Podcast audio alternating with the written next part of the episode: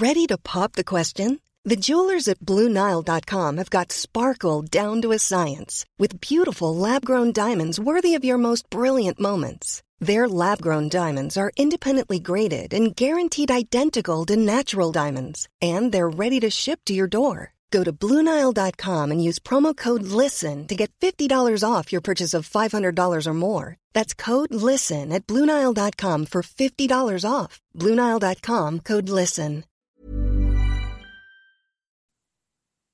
My name is Jill Tarter. Hola, me llamo Jill Tarter.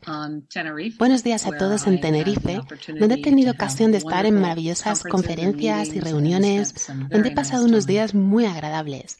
Y me siento muy feliz de poder estar aquí hoy con Héctor y con todos vosotros.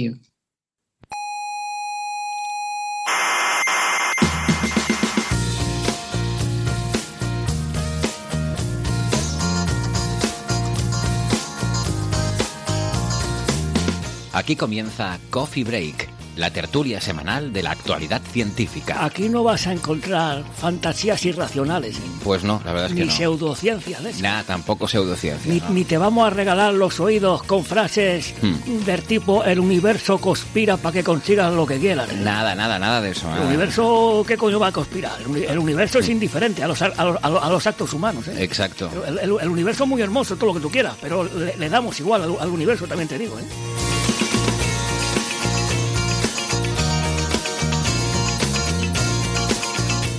Saludos a todas las criaturas cientófilas de la galaxia. Bueno, a todas menos a las cuatro civilizaciones hostiles, que ya sabemos que están ahí. Desde el Museo de la Ciencia y el Cosmos de Tenerife les habla Héctor Socas dándoles la bienvenida a nuestra tertulia científica de cada semana.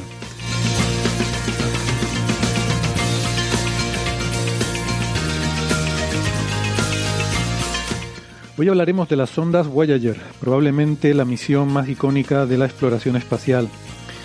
También de SETI, la búsqueda de inteligencia extraterrestre y esa controversia sobre si es buena idea o no mandar señales al espacio. Puede que de física solar y en particular de lo que se llama, quizás mal llamado, el problema del modelo solar. Y por último, de un nuevo trabajo que predice una dimensión oscura en el pantano de la teoría de cuerdas. No me negarán que por lo menos el titular es maravilloso.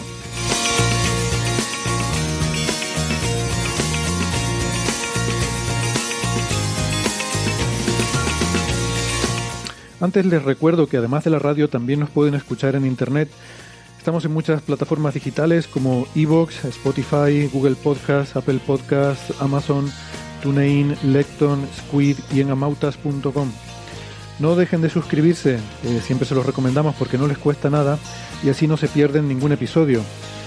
Tenemos una página web donde están todos los audios de todos los episodios anteriores y también las referencias de los artículos y los trabajos que comentamos cada semana. Esa página web es señalirruido.com, todo junto y con ñ, señalirruido.com. Estamos en redes sociales, en Facebook, en Twitter y en Instagram. Ahí nos pueden dejar sus preguntas, comentarios, sugerencias, críticas. Eh, y también en Facebook está el Club de Fans. Eh, pueden contactar con nosotros. eh, nuestra forma preferida es a través de las redes sociales. Pero si tienen algo que nos quieran hacer llegar de forma más privada, pueden hacerlo en la dirección de correo oyentes.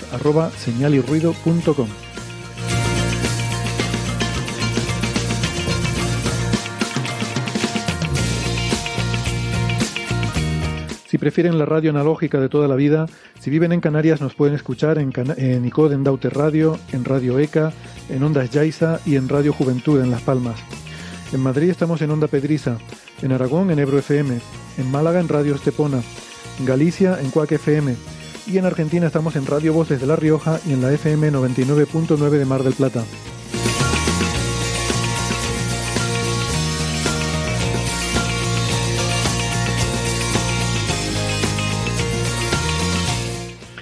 En la tertulia me acompaña el profesor José Edelstein, doctor en física teórica y profesor en la Universidad de Santiago de Compostela. Hola José, ¿qué tal? ¿Qué tal, Héctor? ¿Cómo estás? Contento siempre de estar contigo. Bien, encantado de, de que estés con nosotros.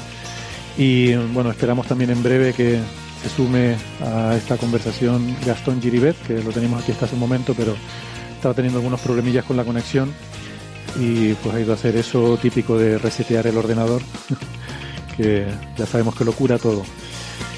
Y nada, pues quedamos a la espera entonces de que, de que Gastón se nos una. Eh, en cuanto aparezca aquí en la pantalla, pues haremos la presentación pertinente. Habrá sido el Big Bang un reseteo así también desesperado. Cuando nada funciona, ¿no? Cuando nada funcionaba ahí. Exacto. Bueno, pues no, no es ninguna tontería. Seguro que esa idea circula por ahí, ¿no? Sobre todo ahora con estas ideas del universo como simulación y, y también estas cosas de la, holografía en física, pues tampoco, tampoco ayuda mucho a, en fin, a, resolver esta confusión, ¿no? De, del universo como simulación, de, a separar la realidad de la simulación. Bueno, aquí veo que tenemos a Gastón, eh, así que ahora vamos a presentarlo mientras se, se va uniendo a la conversación.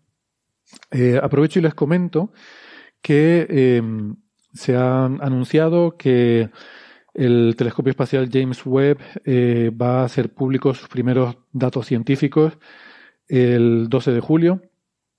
Y mientras saludamos a Gastón Giribet, que ya lo tenemos aquí. Hola, Gastón, ¿qué tal? ¿Cómo estás?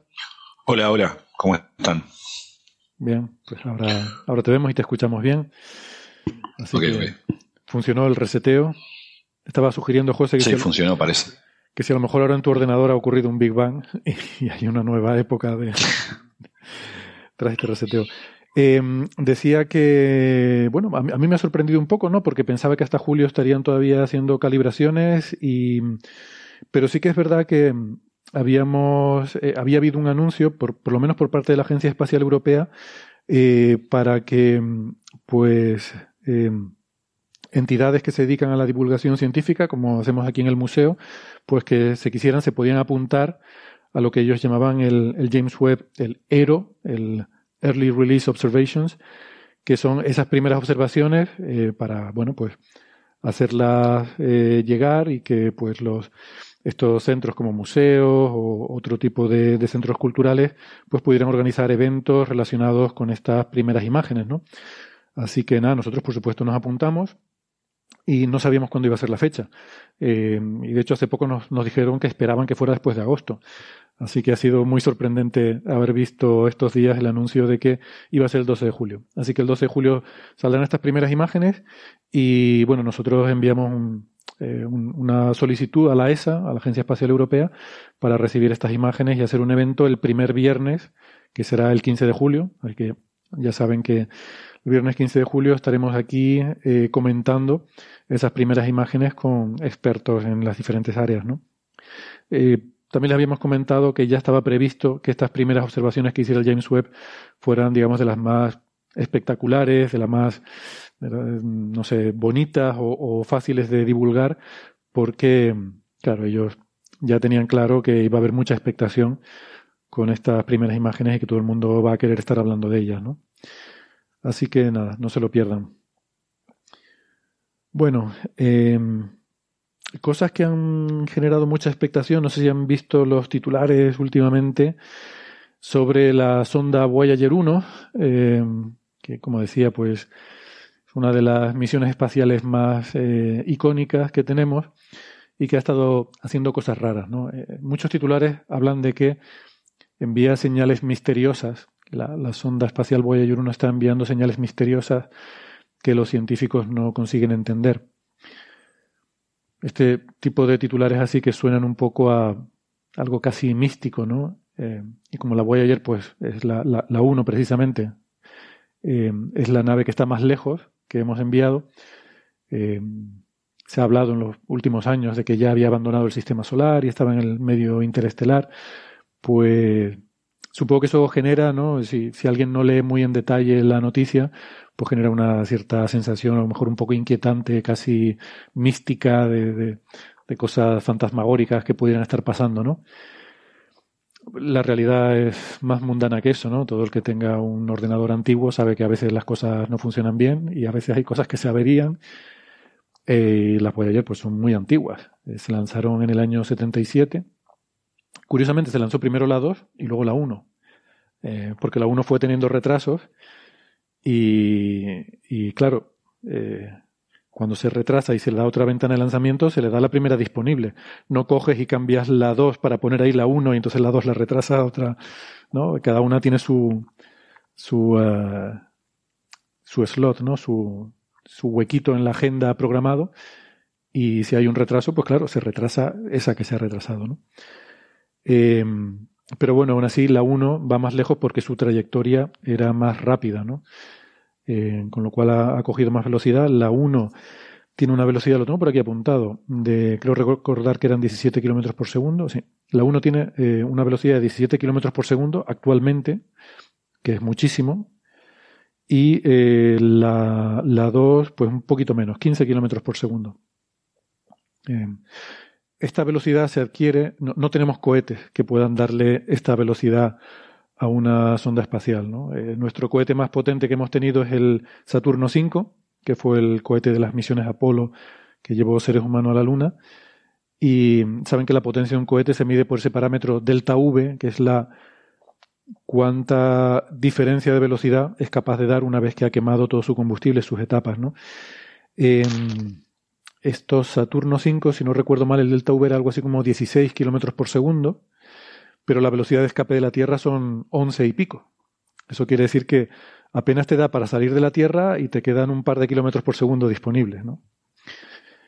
Y esa, eh, o sea, el hecho entonces de que las ondas Voyager puedan tener una velocidad tan grande de 15 y 17 kilómetros por segundo es por esas maniobras de asistencia gravitacional que han hecho eh, al pasar por eh, Júpiter y Saturno, y en el caso de la 2, luego también Urano y Neptuno al pasar por esos planetas, pues se hace un. Eh, la gravedad de esos planetas impulsa las ondas para darles una, velocidad extra, ¿no?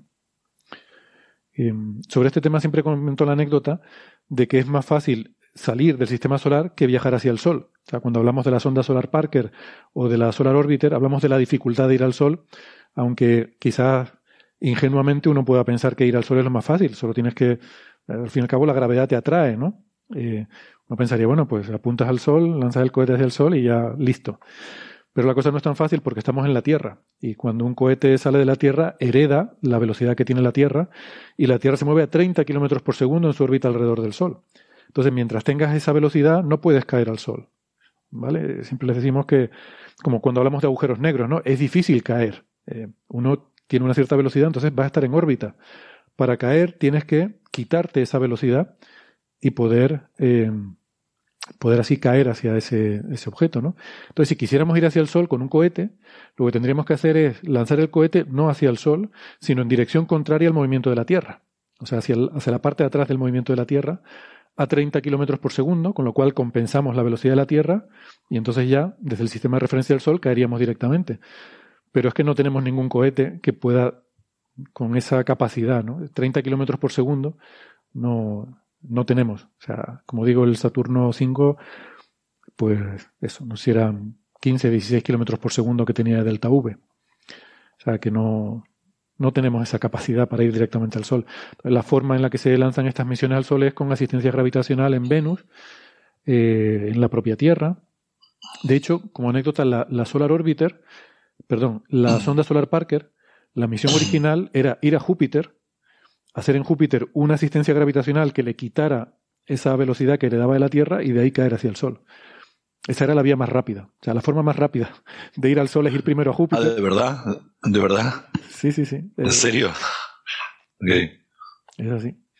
Se cambió porque eso era demasiado caro eh, y hubo un recorte presupuestario en la misión, entonces se hizo una trayectoria más lenta que lo que hacía era pasar varias veces por Venus y, y hacer, bueno, y por Mercurio también y hacer varias... Ahora, una, una, una, pregunta ingenua, solamente de vago por no hacer una cuenta de servilleta, pero intuyo que tampoco es una cuenta de servilleta. Si bien no tenemos cohetes que nos permitan contrarrestar la velocidad de la Tierra orbital, eh, sí hay cohetes que tienen el orden de magnitud de eso.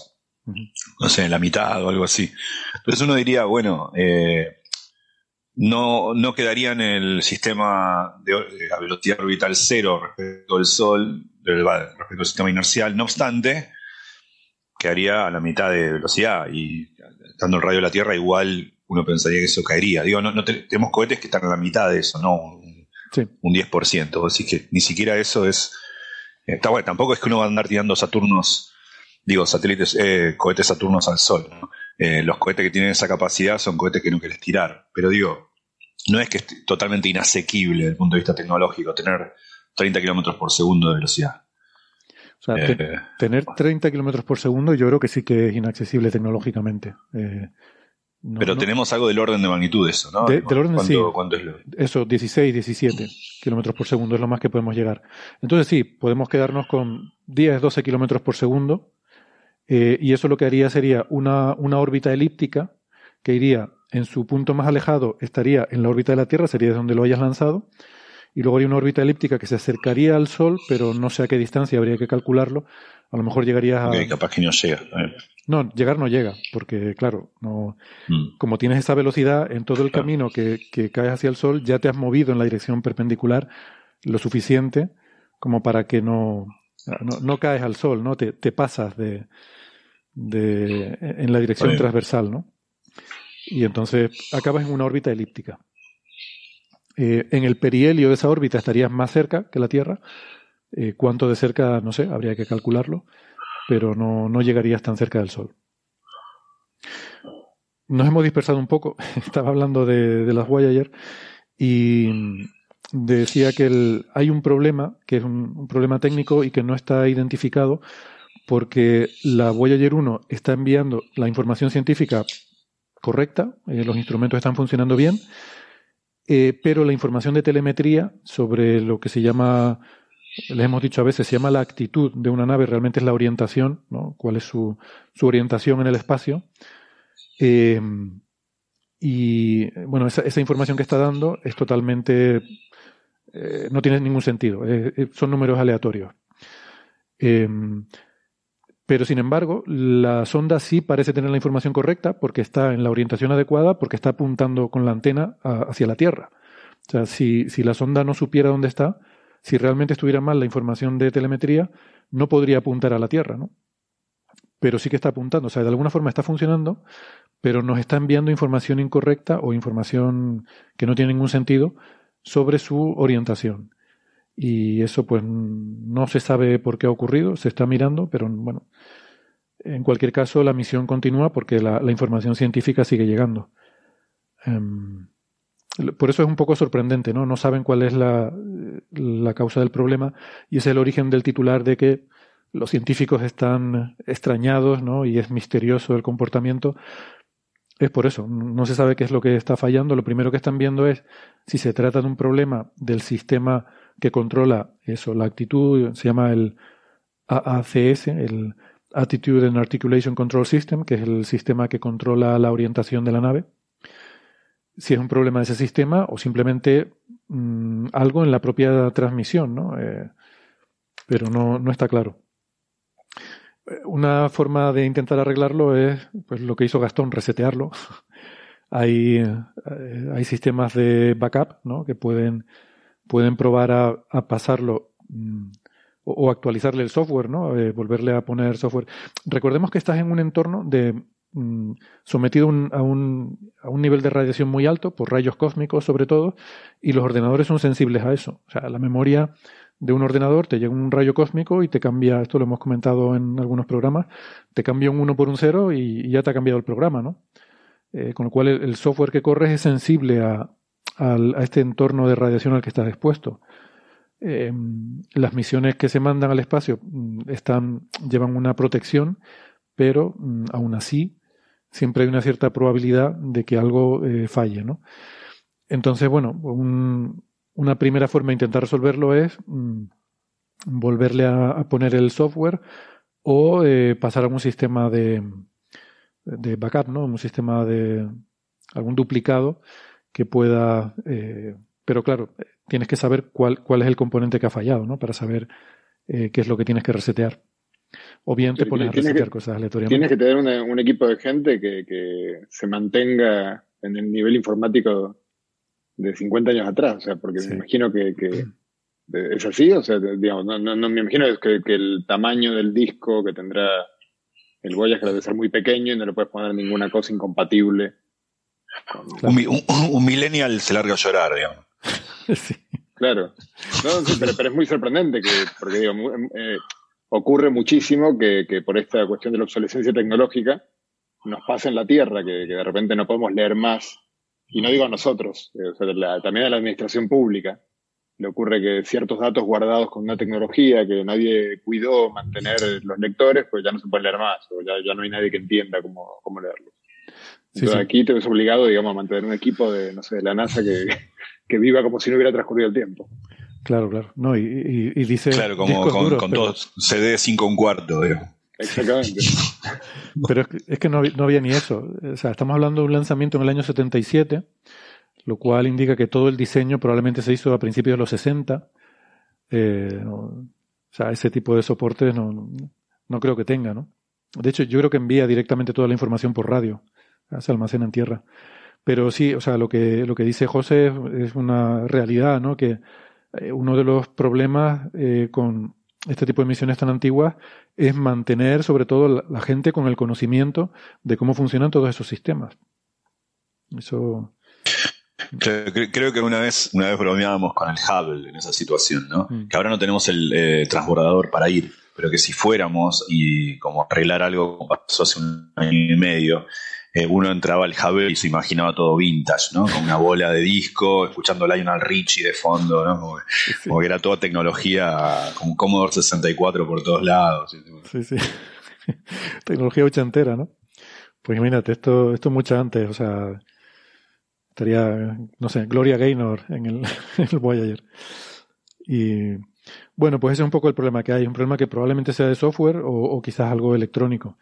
Pero Em, hay, que decir sobre estas ondas que ha habido mucha controversia en los últimos años sobre el asunto de dónde están, si se, dice que han abandonado el sistema solar. Entonces, me gustaría ponerse un poco de contexto, no simplemente dedicar un par de minutos. Supuestamente, tanto la Voyager 1 en 2012 como la Voyager 2 en 2018 cruzaron la heliopausa. Eh, digo supuestamente porque esto también ha tenido cierta discusión. Eh, entonces, eh, pensemos que esto no son fronteras físicas y, que aparte estos instrumentos lo que están midiendo son las condiciones del plasma localmente. Están viendo cuántas partículas hay, cómo es el campo magnético, por donde van pasando, ¿no? Entonces, es como si tú estuvieras caminando eh, a ciegas por el desierto del Sáhara con los ojos vendados y estás intentando determinar cuándo has cruzado la frontera entre, yo qué sé, Libia, no sé, una frontera geográfica aleatoria, ¿no? Y de Argelia a no sé dónde. Y resulta que no, no hay una eh, algo físico que tú puedas darte cuenta, ¿no? De decir, ah, he cruzado la frontera. Sino un poco por el, como si tocando la arena dijera, bueno, es que eh, en no sé, no sé qué país la arena es más gruesa y, en no sé qué otro es más fina. Entonces, tocando la arena quieres intentar deducir eh, cuándo has salido, ¿no? En este caso, de, entre comillas, el sistema solar que lo del sistema solar depende de qué definición usemos del sistema solar para decir si ha salido o no. Las Voyager están ahora mismo a la 1, que es la que más lejos está, está a 149 unidades astronómicas. 149. La 2 está a 123 unidades astronómicas. ¿Vale? Bueno, conocemos objetos transneptunianos, transneptunianos extremos, que están a más de 250 unidades astronómicas, el doble de distancia de la Voyager. Y la nube de Oort se sospecha que está a un año luz de, distancia, ¿no? Pero incluso objetos transneptunianos, como digo, que conocemos, los sednoides, ¿no? Eh, eh, objetos tipo Sedna, eh, están a 200 y pico unidades astronómicas de distancia y más. el supuesto planeta 9, si existe, está entre 300 y 600 unidades astronómicas, o estaría entre 300 y 600 unidades astronómicas. Entonces, gravitacionalmente el sistema solar llega bastante más allá que eso. ¿Qué pasa? Esto, la heliopausa es otra cosa. Es básicamente donde termina el dominio del viento solar sobre el medio. ¿no? O sea, el Sol está soplando un flujo de partículas que mm, se propagan por eh, el medio interplanetario y, claro, según se van alejando, pues se van, se van diluyendo, cada vez es más tenue ese viento solar porque se, se propaga en todas las direcciones de forma esférica y llega un momento en que la presión de ese viento ya es comparable a la del medio interestelar. Con lo cual, eh, ahí ya el viento es tan tenue que ya, ya no empuja, ya se, se, topa con el medio interestelar y ahí se queda, ¿no? Y ahí se forma una especie de interfaz donde termina el viento solar y empieza el medio que es como el medio interestelar. O sea, ahí es como que la arena del desierto es como la arena que hay al otro lado de la frontera. Entonces tú quieres encontrar el punto, ese es el punto que, supuestamente han cruzado las dos Voyagers, que además lo han cruzado en direcciones diferentes, y una primera sorpresa es que lo encontraron a la misma distancia, a 120 unidades astronómicas, encontraron ambas la, este punto, esta heliopausa, ¿no? Y eso ha dado lugar a cierta controversia porque se pensaba originariamente que la heliopausa tenía forma como de gota, o sea, que es como al, estarse moviendo el Sol respecto al medio interestelar, pues hay una parte, digamos, en la dirección del movimiento, en la que te topas antes, ¿no? Con esa heliopausa y luego tiene una cola hacia atrás más extendida. Eh, eso un poco es lo esperable, ¿no? Eh, igual que le pasa a un cometa que tiene una cola hacia atrás, ¿no? Sin embargo, parece, eh, por el hecho de que tanto la Voyager 1 como la 2 se le encontraron la heliopausa a la misma distancia, y por unas observaciones de Cassini, la sonda que se lanzó mucho después para explorar Saturno, que parecen sugerir, en base a observaciones de radio, que realmente la heliopausa es esférica en torno a nosotros. Entonces, pues mm, parece que hay una, eh, una cierta idea de que la heliopausa debe ser esférica, ¿no? aunque ahora, eh, como digo, hay, hay bastante debate sobre eso. Pues nada, ese es el tema, ¿no? Que mm, las Voyager siguen siendo interesantes porque nos siguen aportando esta información, eh, eh, siguen haciendo este tipo de, investigación científica, cada vez están más limitadas porque el, generador eh, de radioisótopo que llevan, pues cada vez tiene menos potencia, va perdiendo 4 vatios cada año. Y bueno, se, eso hace que de vez en cuando vayan desconectando instrumentos para mantener la potencia que queda para los, instrumentos que van manteniendo, ¿no? Pero básicamente eh, van eso, haciendo medidas. Ahora, ingenuamente, como, mm. como un físico ignorante de, la astrofísica, como yo, eh, eh, esto hablaría de cierta, cierta propiedad de esta gota como, como fluido, es decir, es más rígida, menos viscosa, lo que fuere, ¿no? Eso supongo que tenía que ver también con, no sé si el debate del que mencionabas por ahí, con ciertas hipótesis acerca de, de cuán denso o, estable se supone que sería esa gota, digamos, ¿no? O algo así. O digo, tiene que ver con la composición del medio interplanetario, supongo. Sí, eh, o algo así.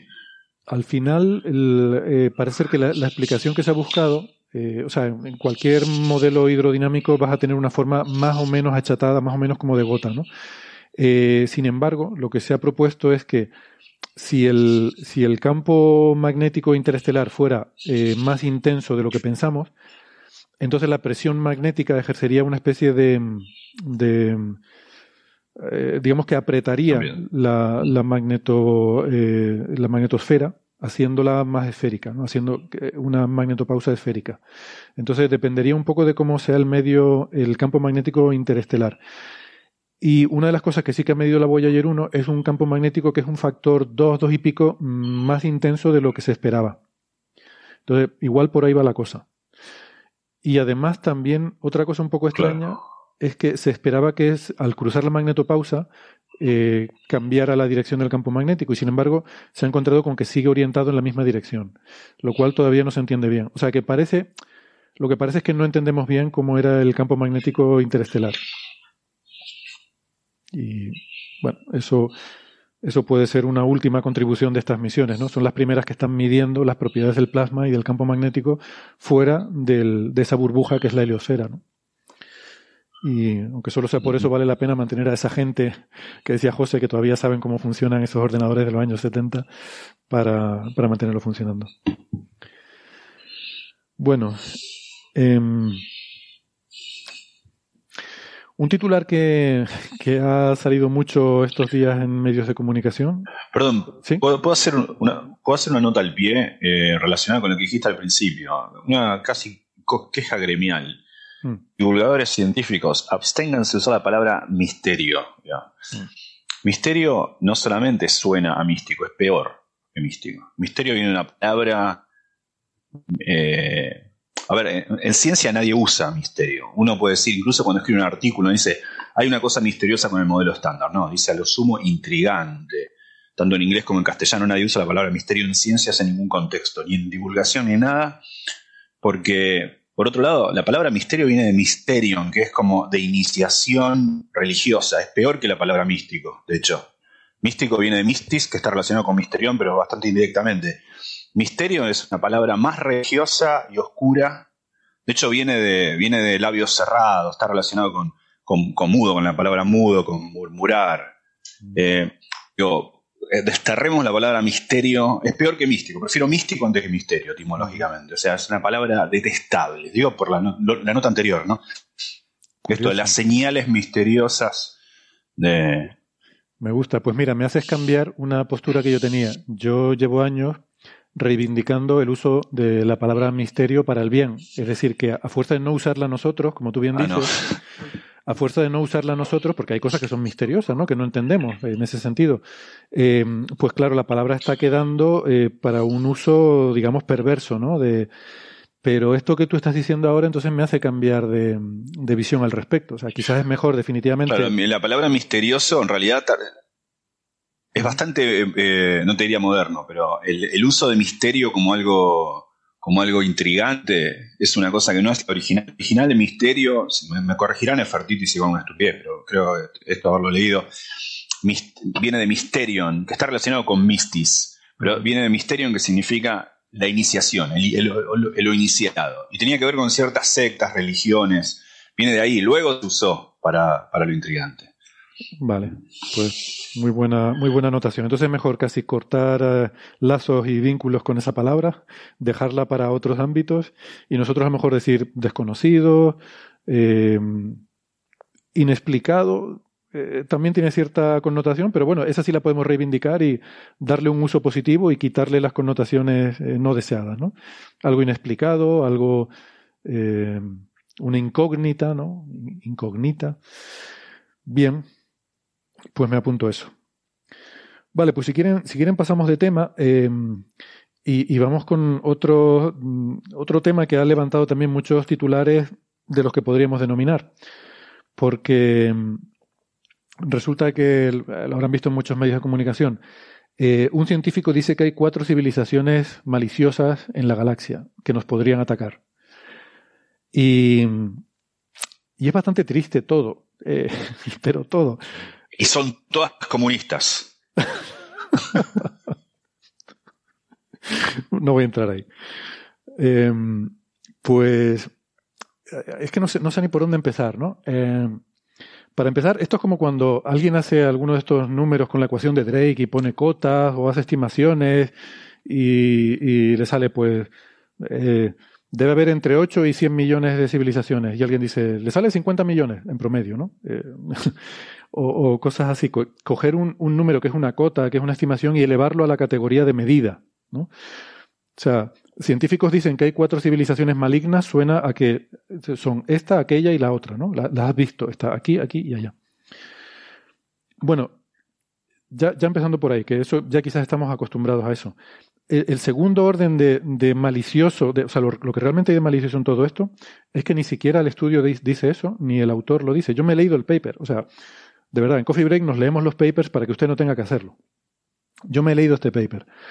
Eh, por cierto, es un investigador español, eh, Alberto Caballero, ahora les cuento un poco más, pero aquí no habla para nada, no dice que haya cuatro civilizaciones. Entonces, yo después de leer el paper me dije, pero ¿dónde están las cuatro civilizaciones? Esta aquí no dice nada de que haya cuatro civilizaciones malignas, ¿no?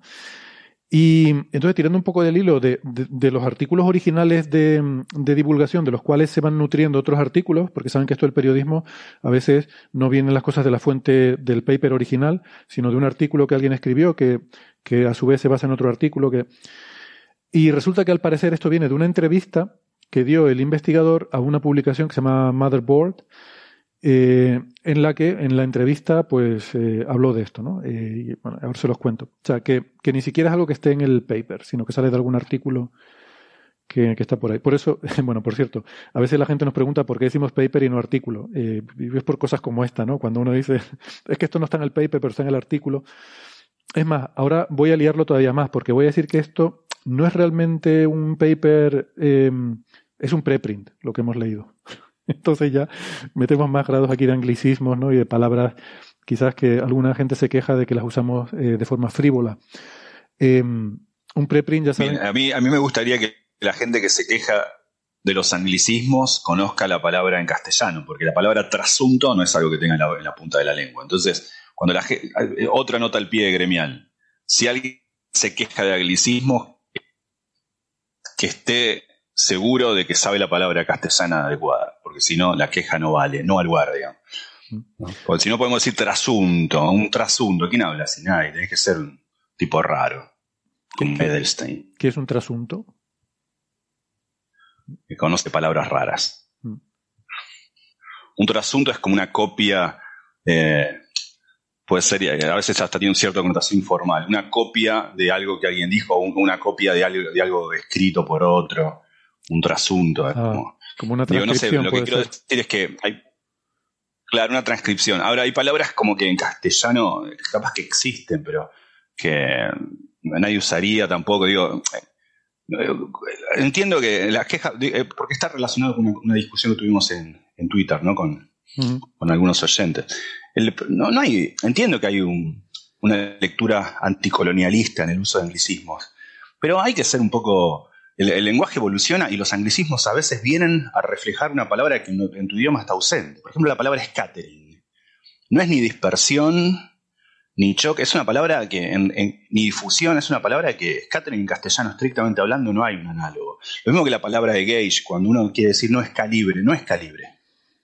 Es otra cosa. Entonces, digo, a veces eh, es enriquecer el lenguaje, no es... Eh, eh, yo, siempre digo que la razón por la cual el inglés es una lengua que se está imponiendo mucho, que eso entiendo que es lo que molesta a mucha gente, que ven que va cogiendo, em, que va cogiendo fuerza en el mundo moderno, no es porque se pongan proteccionistas con su lengua, al contrario. Em, esta discusión jamás la he oído, la he visto en un foro eh, angloparlante. Eh, jamás he oído un angloparlante quejarse de importar eh, em, términos de otras lenguas. Al contrario, lo hacen de forma eh, continua, sin ningún tipo de vergüenza y, sin, sonrojarse por eso. ¿no? Eh, lo que pasa es que han sido la cultura que ha impulsado más el desarrollo tecnológico en el siglo XX. Entonces, la explosión de Internet fue liderada en gran medida por países angloparlantes. Eh, y entonces son los que, los que introdujeron originariamente la mayor parte del contenido en Internet. Eh, eso se ha ido equilibrando en los últimos años, cada vez eh, está más democratizado el acceso a Internet y cada vez refleja más eh, la, prevalencia de, las lenguas en el mundo, pero originariamente está muy sesgada al inglés. Pero eso es simplemente un interés de algunos países como Estados Unidos, Reino Unido, Australia y otros países angloparlantes en invertir en desarrollo científico y tecnológico, mientras que países como España llevábamos como lema de una de nuestras banderas de la intelectualidad aquella frase de que inventen ellos, ¿no? Eh, siempre hemos sido un país de, letras y de arte y yo reivindico que la cultura es global y que una forma de proteger la lengua es precisamente el em, desarrollar tecnologías que, bueno, eh, o sea, mira lo que le ha pasado a los angloparlantes, ¿no? Que su desarrollo tecnológico les ha llevado a que su lengua eh, pueda expandirse por un mundo nuevo, ¿no? Em, entonces, la mejor manera de proteger la lengua es invertir en ciencia y en tecnología del propio país, por ejemplo, para ser uno el que, el que nombre las cosas. Claro, exactamente. Si nosotros le ponemos nombre a las cosas, el, el, problema es que se inventan términos nuevos porque aparecen conceptos nuevos. Y cuando se aparecen esos conceptos nuevos, eh, normalmente la gente que descubre, que inventa, que necesita poner nombre a esos conceptos, eh, pues claro, los países en los que más se invierte, pues normalmente eh, eh, su población pues tendrá más descubridores de conceptos nuevos y más gente poniéndoles nombre a esos conceptos, ¿no? Pero, también, también está el costado, yo entiendo el costado anticolonialista, ¿no? Hay una especie de reacción al, uso del idioma inglés en particular y no al francés que suena más culto y no sé qué, ¿no? Uno está, si uno dice la palabra conocer, no, no le molesta a nadie, pero, o flaner, pero si uno usa la palabra paper parece que sí. Pero por otro lado, llámenme moderno pero también está buena la idea de un lenguaje universal, ¿no? No es una cosa, entiendo que como todo lo universalista tiene como contraparte el colonialismo, estoy de acuerdo con eso. Eh, ahora, pues, y esta, discusión sería eterna, sobre todo en un lugar como España, donde, donde tuvo tanto que ver las Digo, eh, ahora políticamente está, está tan cargado el, cambio de lenguajes y eso. Ahora, eh, así como en el siglo XVIII era imposible presentar una tesis eh, que estuviese en alemán en Prusia, porque tenías que escribirla en latín. No está mal la idea también de que entender que bueno hay un idioma, un idioma eh, universal en el sentido que refleja la universalidad de aquello de lo que se está hablando. Hay un gesto ahí también, el hecho de que todos nos comunicamos entre nosotros en un idioma que es el idioma técnico en el que se habla. No es que Kant se iba a tomar una cerveza con los amigos, jugaba al pool, de hecho jugaba al billar, y, hablaba en, latín con los amigos. No, de hecho su latín era bastante malo. Si no, digo, hablaba en alemán. Bueno, eh, entiendo que hay una reacción anticolonialista, pero bueno, es un idioma técnico y no está mal usarlo, y no está mal eh, enriquecerse con él. Yo, para variar voy a decir una cosa que es políticamente poco correcta, ¿no? Pero mi, mi visión un poco del mundo, yo, yo, estoy un poco contigo en esto, Gastón. Creo que eh, yo soy más también partidario de una mayor homogeneización a todos los niveles, incluido el cultural del mundo, ¿no? Yo sé que esto está muy mal decirlo porque parece que va uno en contra de, la diversidad y, eso y, no tampoco se trata de eso, pero creo que mm, eh, creo que nos vendría bien en el mundo entendernos mejor. Eh, y, para eso también hay mucho, o sea, en, este movimiento anticolonialista, eh, estos movimientos anticolonialistas suelen ser anti el colonialismo de los otros, pero no del propio. Em, hay mucho nacionalismo en estas cosas, ¿no? Y seguramente si la lengua universal fuera, eh, pues, por ejemplo, esta gente, el español, pues realmente estarían encantadísimos de la vida, ¿no? Em, lo que les molesta es que sea una, una lengua universal de otros la que, la que va eh, pero bueno, a mí eso la verdad es que me, importa poco, porque pienso que más gana el que aprende una lengua nueva que el que, eh, el que ya tiene esa lengua eh, cogida, ¿no?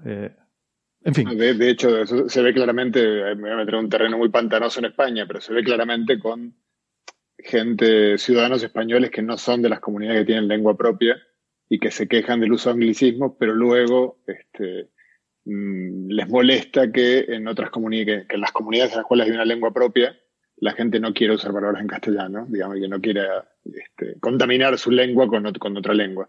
Igual yo, yo creo que el único comentario que se me ocurre agregar es que a mí, a mí no me deja de, sorprender eh, un, efecto que no sé, no sé, debe estar estudiado o debe tener algún nombre, ¿no? Que es este, vivimos en, un instante de tiempo que es, no sé, nuestra, cuando nos toca vivir.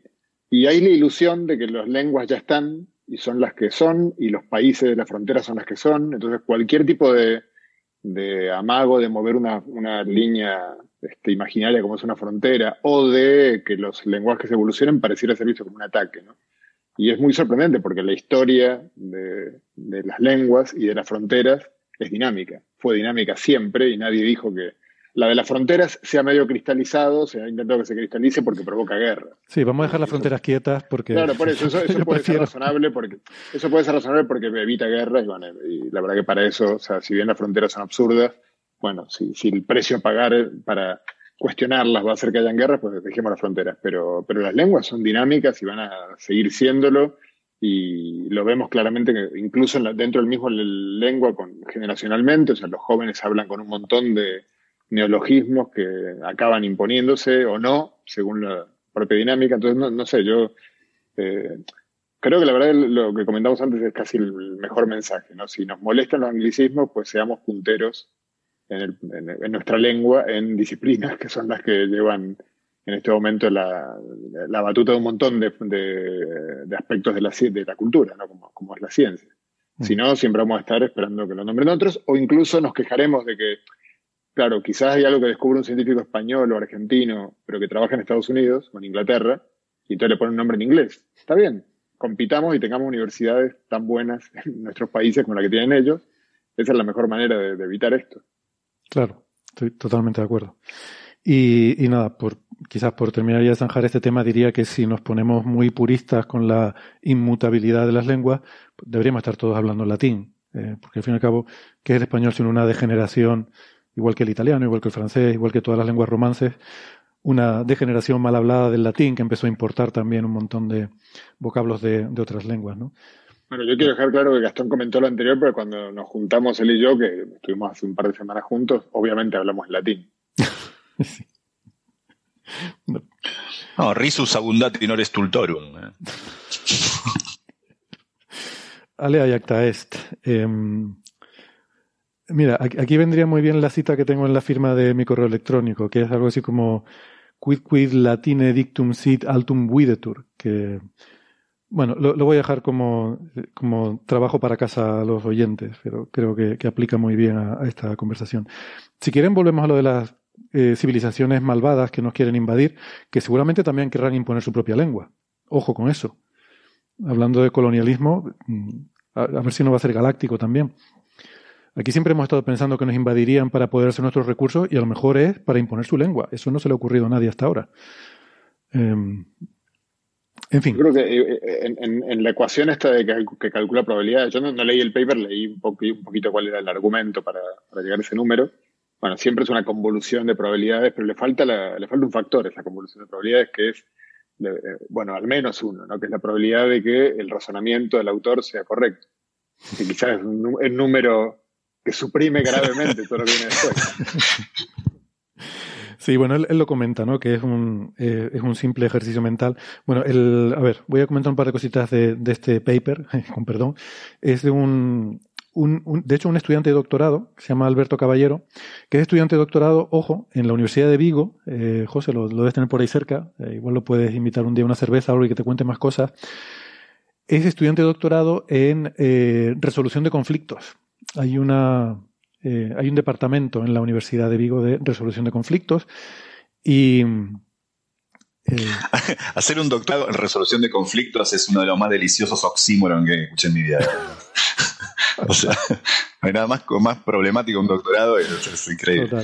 hay, hay, otro que eh, hay algo llamado el Banco Interamericano de Desarrollo, que también es un oxímoron en sí mismo. exacto. sí. Bueno, no sé, yo ahí, ahí te discutiría, fíjate, pero eh, nos llevaría a otra conversación. Em, entonces, yo no sé qué formación tiene eh, la gente que hace un doctorado en resolución de conflictos, pero se ve que, em, que a este investigador, a Alberto Caballero, le, le, interesan mucho los temas de ciencias del espacio, porque he estado mirando sus papers anteriores, eh, tiene dos, uno sobre la posible procedencia de la señal WOW, esa famosa señal que se detectó en los años 70 y que, bueno, nunca se ha sabido muy bien a qué correspondía, una señal de radio. Y eh, otro es un concepto para una nave tripulada para viaje interestelar, ¿no? Entonces, em, no sé si son cosas que hacen su tiempo libre o es parte de su trabajo en resolución de conflictos. Estaría bien eh, tener una conversación y, y, hablar de estos temas, ¿no? Pero eh, este artículo. Pero me dijiste que se llama, ¿cómo se llama Alberto Caballero? Sí. Eh, bueno, para los que no, para los que no están en Galicia, el, el alcalde de la ciudad de Vigo se llama Abel Caballero. Sí. Es famoso porque este, ha iluminado la ciudad de Vigo con, con, una luminosidad que creo que supera en factor un millón en la del sol.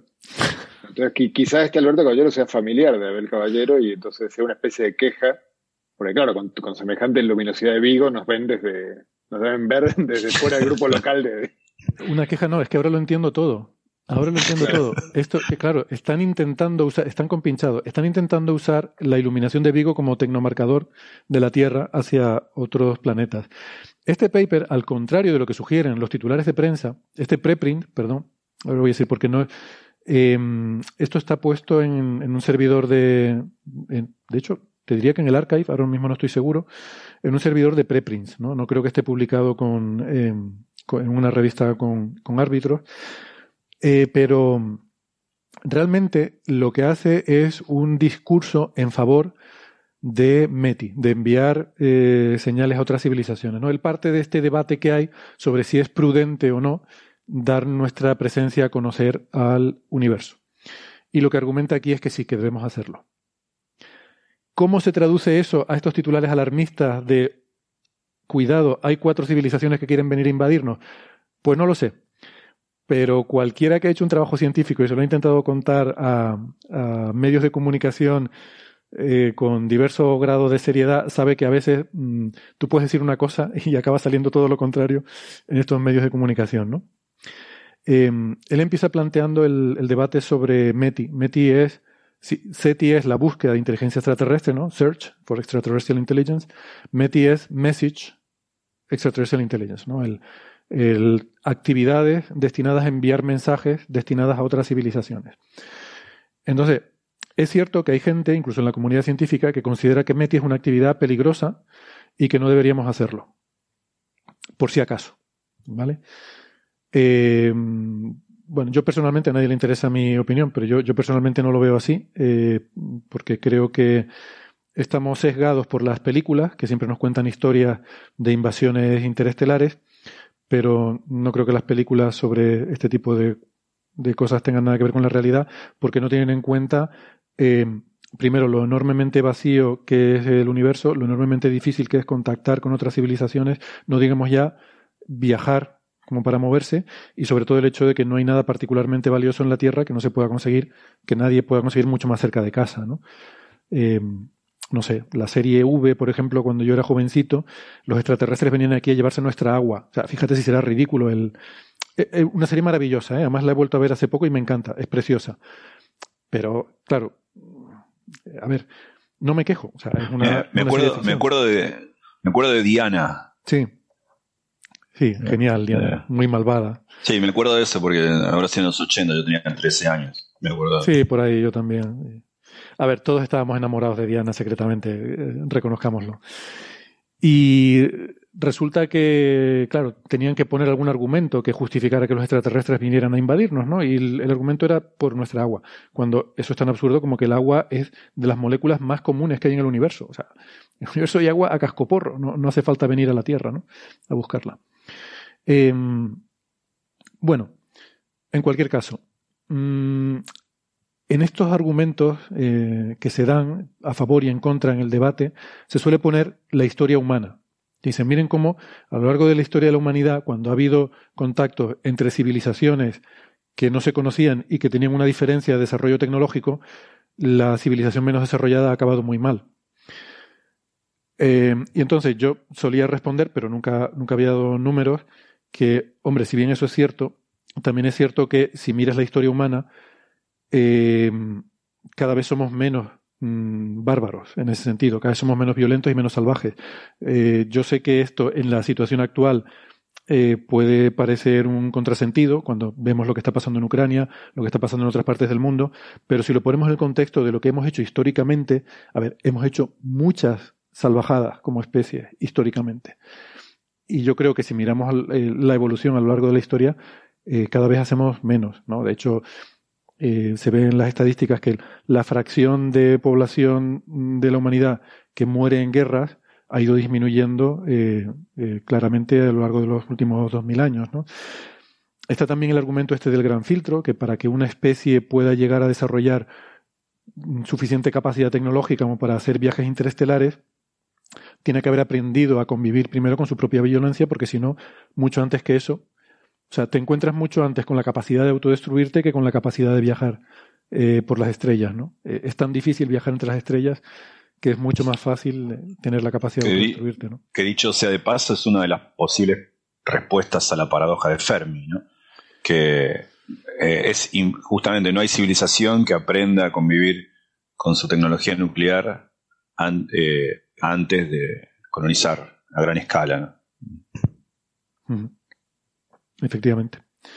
Eh, entonces, bueno, esos son argumentos que se, se, ponen de forma más o menos cualitativa y esta es la primera vez que yo lo, veo en un intento de cuantificar. Entonces, por eso me gustó el intentar dar una, eh, algún tipo de numerito sobre, sobre este problema. ¿no? Eh, entonces, el autor lo que, lo que concluye, y luego si quieren entramos a, discutir un poco más el contenido del artículo, pero por dar el spoiler, eh, porque estamos llegando ya al final del primer bloque, lo que el autor concluye es que es extremadamente improbable, o sea, que el número de civilizaciones potencialmente hostiles, que yo no digo que esto esté bien ni que esté mal, ¿eh? eso lo discutimos luego, pero el resultado es que el número de civilizaciones potencialmente hostiles con capacidad de invadirnos en la galaxia es probablemente de 0,20 y pico. O sea, es menos de una. Con lo cual probablemente no hay. ¿Vale? Eh, esa es la conclusión del artículo. De ahí el titular que sale, insisto, en los medios de comunicación es hay cuatro civilizaciones hostiles. No me digas que, viene por el una mala lectura del 25%. ¿no? es que en una entrevista él dijo que si quitas la restricción de con capacidad de viaje interestelar, le salían cuatro. hay cuatro que quieren invadirnos, pero no pueden. ¿Vale? No tienen la capacidad de. De las que quieren invadirnos y pueden, hay 0,20. Pero claro, como el, miedo es lo que vende, entonces yo te voy a poner a ti un titular mm, que sea lo más catastrofista y lo más alarmista posible para que tú hagas clic.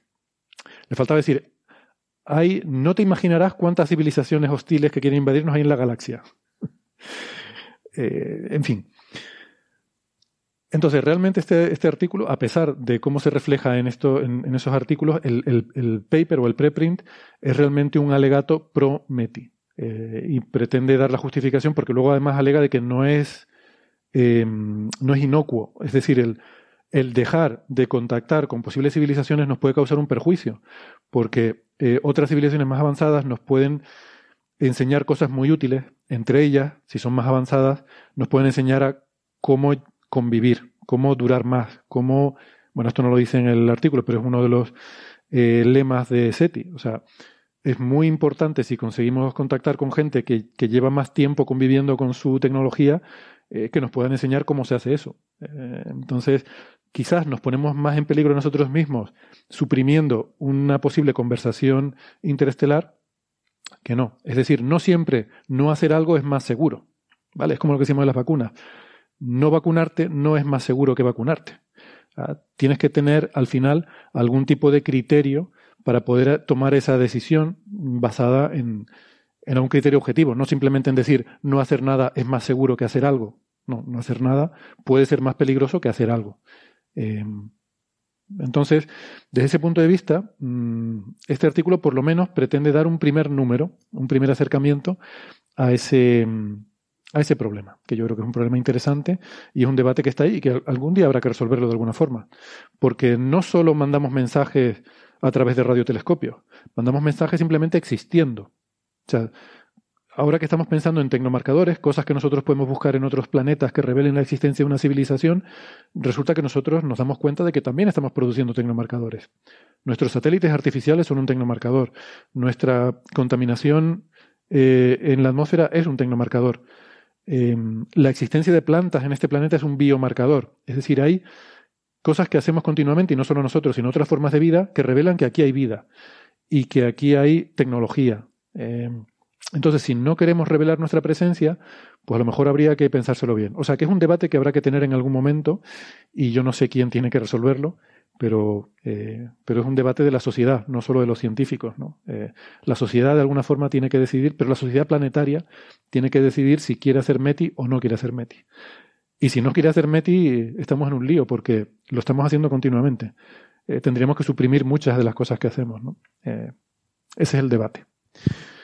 Bueno, si quieren hablar En particular la, actividad, la actividad nuclear en particular.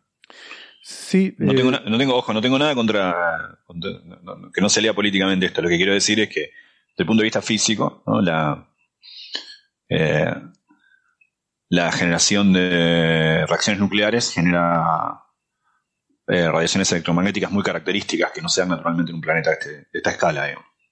Sí, pero mientras no las hagas en el aire, quiero decir, mientras no hagas cosas como ensayos de, bombas atómicas, que es lo que se hizo en los años 50, 60, eh, o bueno, cosas todavía peores que hasta ahora no las hemos hecho o solo las hicimos una vez o dos veces en Japón. Eh, o sea, pasar del ensayo al, uso real, que esperemos que eso no vuelva a ocurrir, em, pues eh, digamos que tener es muy difícil de detectar un material, bien sea combustible, bien sea residuos nucleares, confinado.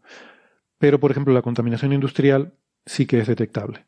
Eh, hay gases que producimos en, con nuestras fábricas. Sí, pero en la radiación gamma que sale de. Pensar la radiación gamma que sale de. Uy, te hemos perdido un momento, Gastón. Vale. No, no, que estaba pensando en, eh, cuando decía actividades nucleares me refería a bélicas, estaba pensando en radiaciones gamma de bombas como el Tsar o ese tipo de cosas. No, estaba pensando en reactores. Sí, sí, sí, exactamente. ese es el problema. Y bueno, eh, vamos a hacer entonces aquí la, pausita, vamos a hacer un descansito. Eh, aprovechamos para despedirnos de los amigos que nos están escuchando por la radio, recordándoles que pueden seguirnos el resto de la conversación en la eh, versión extendida en el podcast. y si no, nos despedimos hasta la semana que viene. Si nos escuchan en Internet, no toquen nada, ya volvemos. Hasta ahora.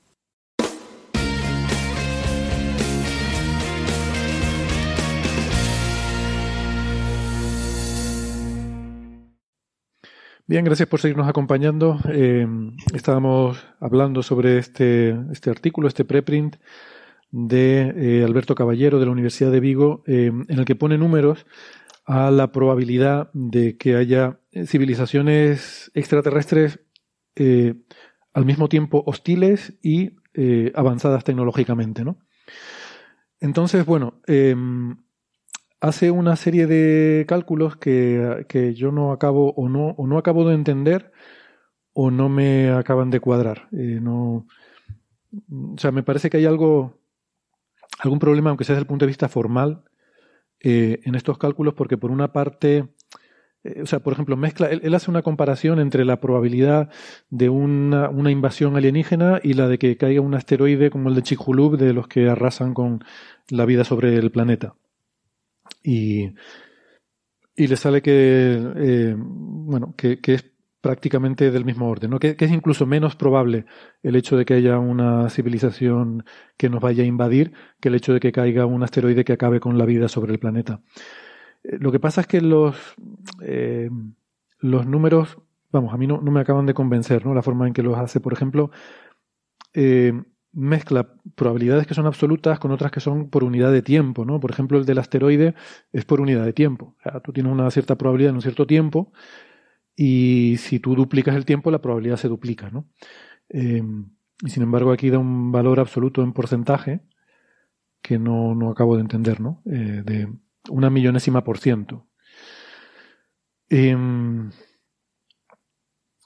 cuando esto, como digo, es algo que debe ser por unidad de tiempo. Y luego estas probabilidades de invasión las saca de extrapolar, por supuesto, olvidé de mencionarlo, esto es importante, son extrapolando un comportamiento humano. Que uno puede decir, bueno, pero los alienígenas no tienen por qué parecerse nada al ser humano. Yo digo, no, pero me parece un ejercicio interesante porque es el contraargumento a ese argumento que te dicen de no, pero mirando la historia de la humanidad, vemos que eh, nosotros hemos sido eh, violentos en el pasado, ¿no? Y entonces, pues, eh, utiliza precisamente la historia de la humanidad. Lo que pasa es que se basa en lo que ha ocurrido en los últimos 100 años, eh, mira todos los países que han invadido unos a otros, y en función de eso, eh, pues mira qué, países es más, o sea, cuál es la probabilidad de que un país determinado invada a otro, cogiéndose el número de veces que cada país ha invadido a otro y, y haciendo una estadística de, bueno, cuál es la, la sigma, o sea, tienes una población de países con diferentes porcentajes de probabilidad de invadir a otros. creo que lo ponía en la tabla, me parece que el, que tenía más probabilidad es Estados Unidos de invadir otros países. Luego siguen Rusia, Israel. Y el que menos es. Em, eh, a ver. Comoras, la Unión de Comoras. Es una, unas islas que tienen algo así como la población de la isla de Tenerife, entre África y Madagascar. Yo no sabía tampoco que era esto de la Unión de Comoras. Bueno, pues eh, en su estadística son las que eh, la población que menos invade a otros vecinos. Claro, también estando en una isla es más difícil invadir a otra gente, ¿no? Bueno, aunque Japón lo ha hecho, o sea que tampoco, tampoco es del todo descabellado. Y bueno, en fin, que mm, luego a partir de aquí hace un estudio, pero que es de los últimos, desde los años 60, que está bien, eh, porque bueno, ve cómo a medida que vamos aumentando de nivel que lo, lo miden el consumo de energía, a medida que cada vez consumimos más energía, somos menos propensos a invadir otros países, ¿no? Que es interesante, es una forma de reflejar esa medida de que según avanzamos eh, y somos cada vez una sociedad más desarrollada, somos menos violentos, pero no sé yo si esto me termina de convencer en un periodo de tiempo tan corto como, mm, no sé, 70 años, 80 años, no sé si es suficientemente significativo como para reflejar un cambio, para extrapolarlo ¿no? a, un cambio tan grande como el tener capacidad interestelar. Eh, Además, yo creo que, creo que hay un error de, respecto a lo que habías dicho antes de la unidad de tiempo, quizás cuando dice que la probabilidad es una millonésima de un, de un, de un por ciento, no sé cómo lo dijiste, se refiere a que, bueno, si te imaginas que un, asteroide cayó, el de Chicxulub cayó un cierto día y cuentas cuántos días hay entre una o sea, miras cuántos caen por unidad de, tiempo, eh, te da ese número. O sea, que puede ser que sea por unidad de tiempo, o sea, ese cálculo de probabilidad. Pero lo que iba a decir respecto de, para mí, un error grave de razonamiento que hay aquí es que una cosa es invadirnos entre países, que somos la misma especie, y tenemos, no sé, está la lucha de clases, hay un montón de cosas que son eh, muy particulares de nuestra especie y otra cosa es lo que hacemos, por ejemplo, eh, con otras especies, que es lo que si, si hubiera un contacto con otra vida, otra forma de vida, seríamos otra especie. Entonces, si incluimos en el cálculo lo que hacemos con, no me voy a poner acá muy vegano, pero con las vacas, con los cerdos, con los animales domésticos, con los insectos, con las ratas, o sea, básicamente nosotros sojuzgamos a toda la especie salvo aquellas que nos resultan más o menos este, simpáticas y les damos un lugar en el zoológico para visitarlas cada tanto. Entonces, si el conteo lo hacemos con el resto de las especies, probablemente no hay ninguna a la que dejemos en paz, digamos, este, salvo que nos convenga por algún motivo. Entonces, eh, Claro, pero eso no, es una, no es una guerra, ¿no? ¿no? decimos que estamos en guerra con las vacas o, no, que invadimos el país de las vacas, ¿no? Pero, cuando hablamos de la hostilidad, o sea, yo, yo imagino que la hostilidad de una civilización extraterrestre no es que nos invadan necesariamente, sino que nos esclavizan, que yo, sería, lo consideraría hostil, no sé si se le considera amistoso ser esclavizado, yo, yo no lo consideraría así y no, no creo que, y de hecho si es una, digamos, el, una civilización, una civilización no va a, en principio, buscar eliminar al otro, lo va a buscar esclavizarlo, que haga el trabajo que tú no quieras hacer, Entonces, yo creo que en ese sentido sí que eh, el, riesgo sería absoluto. O sea, yo creo que es lo normal. Una civilización que pueda esclavizarnos no va a esclavizar. No, a, mí, a mí me cuesta no pensar. Porque sea mala, y no porque sea mala, porque le conviene. Sí, a mí me cuesta pensar que una civilización que pueda venir hasta aquí, que tenga esa capacidad, no pueda ser una máquina más eficiente que yo para hacer cualquier cosa. me cuesta pensar en algo que yo pueda hacer que alguien le compense venir aquí a, obligarme a hacerlo, ¿no? Pero, bueno, te puede comer, yo, la vaca podría decir lo mismo. Mira estos humanos, estos humanos con todo lo que tienen, tienen aviones, tienen todo, si no vienen a... Pero eso requiere una biología común, ¿no? Una, una, evolución biológica común. O sea, se me hace muy difícil imaginar alguna relación biológica que permita ese tipo de relación de, depredador y, presa entre especies de diferentes planetas, ¿no? No sé. Vamos a terminar empollando todos en un, en un cuarto de 4x4. Yo creo. Yo insisto que creo que, o sea, las motivaciones son tan difíciles de imaginar que, que, es como difícil entrar en eso, ¿no? Y que creo que a lo que va este, este artículo es al tema de las invasiones, porque es el, argumento eh, que se suele usar en contra de Meti, es decir, ojo a lo que ha pasado en la historia de las civilizaciones humanas. Y entonces pretende eh, evaluar cuantitativamente ese argumento de lo que ha pasado con las civilizaciones humanas. ¿no? Es decir, bueno, ¿quieres que miremos la historia de las civilizaciones humanas? Pues vamos a hacerlo y vamos a extrapolar el comportamiento de las civilizaciones humanas, ¿no? que es lo que hace al final. O sea, no es solo lo que, lo que han hecho los últimos 70 años, sino extrapolar eso hacia un futuro en el cual seamos una civilización con capacidad de viaje interestelar. ¿no? pero yo repito que no solo están las civilizaciones humanas, sino también, o sea, si descubrimos hoy especies que nunca estuvieron en contacto con el ser humano, seguramente, bueno, probablemente las, hemos afectado igual por nuestra destrucción del, hábitat y cosas por el estilo, pero no, ha sido particularmente beneficioso para ninguna especie eh, contactarnos, qué sé yo. Depende cómo, y además tampoco, tampoco tiene una respuesta única esto, ¿no? Porque uno... Excepto, excepto para el perro. Sí, no, te iba a decir, sí, que hay, sí que hay muchas especies que se han beneficiado. Sí, sí, no, no, para el perro, y hasta uno podría decir, el caso del perro uno podría verlo como muy, eh, muy sesgado positivamente, pero vuelvo al ejemplo de la vaca, ¿no? que, además es, una, es un tema de, discusión con el discurso vegano, que la vaca, efectivamente, lo que le hacemos a la vaca no, no es muy...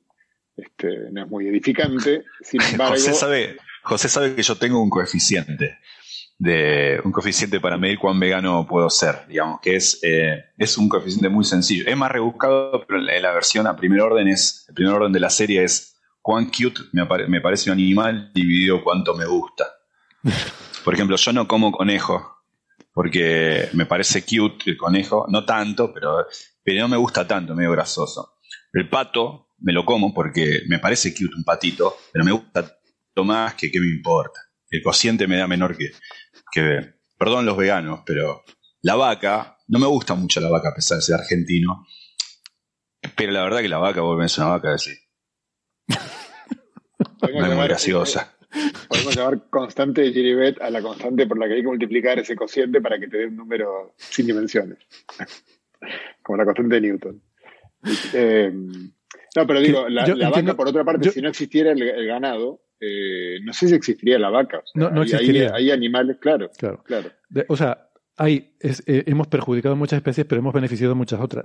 o sea, queriendo o sin querer. Eso, ya es otra historia, ¿no?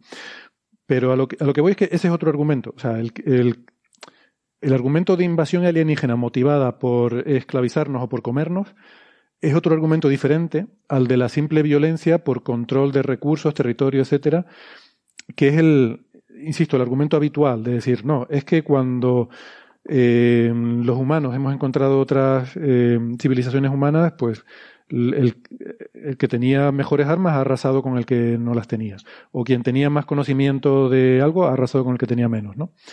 Y por tanto, o sea, creo que se, circunscribe a eso. Eh, y luego uno podría dar otros argumentos, ¿no? Lo que tú dices, José, son otros argumentos que los podríamos discutir aparte, ¿no? Yo, creo que lo de comer eh, unos a otros creo que es inviable en especies que han evolucionado independientemente biológicamente. Y, em, no sé, y otro tipo de, de situaciones, no sé, esclavitud y demás, me, me cuesta, me cuesta mucho imaginarlo, ¿no? O sea, creo que seríamos más interesantes quizás como objeto de estudio científico que como, em, que como eh, algo con una utilidad práctica inmediata, insisto, que justifique el precio de venir aquí a buscarnos, ¿no? Bueno. En fin. Es el eh, peligro de, la, de, digamos, si aquí en la Tierra tenemos problemas con, con la zoonosis, ¿no? Con, con este, vida microscópica que salta de una especie a otra y, y provoca como la pandemia que acabamos de vivir. Eh, bueno, imagínate con un contacto entre seres que vengan de, un medio completamente diferente, como una historia natural que sea completamente diferente. Es, es una lotería, ¿no? Es, mm. lo que puede ocurrir allí. No, pero, los biólogos te dicen que, eso es totalmente eh, inverosímil, ¿no? Esta historia también de películas de un microorganismo alienígena que infecta eh, a vida terrestre y tal, que tiene que haber una coevolución para que em, hospedador y o sea, anfitrión y huésped puedan tener una, una relación incluso parasitaria, ¿no? Eh, sí, sí, por supuesto, pero, sí, pero, pero, también está en España, este, tenemos el caso de, nuestra compatriota La Cotorra, que, que empieza un, un, ser llevado a un ecosistema que no se entiende. no sé, eh, no se entendió, José. En España tenemos el problema de la cotorra argentina. De la cotorra argentina, sí, pero la cotorra argentina me, me, retiro. al, al, pajarito verde este, me eh, contó Sara el otro día. Eh. Sí, sí, que, se convirtió en plaga aquí porque e, entra en un ecosistema nuevo, o sea, las especies invasoras en general en biología, eh, creo que está bien, obviamente son, forman parte de la, del mismo árbol de la vida, en el caso claro, claro. terrestre, pero, pero bueno, en cualquier caso... Es vida, es vida compatible, es vida que puede comer de las mismas cosas y, y la, claro. Em, justamente esa compatibilidad es el problema, ¿no? Es, demasiado compatible. Entonces llega a un sitio en el que no ha estado nunca y se encuentra con que tiene una cierta ventaja competitiva.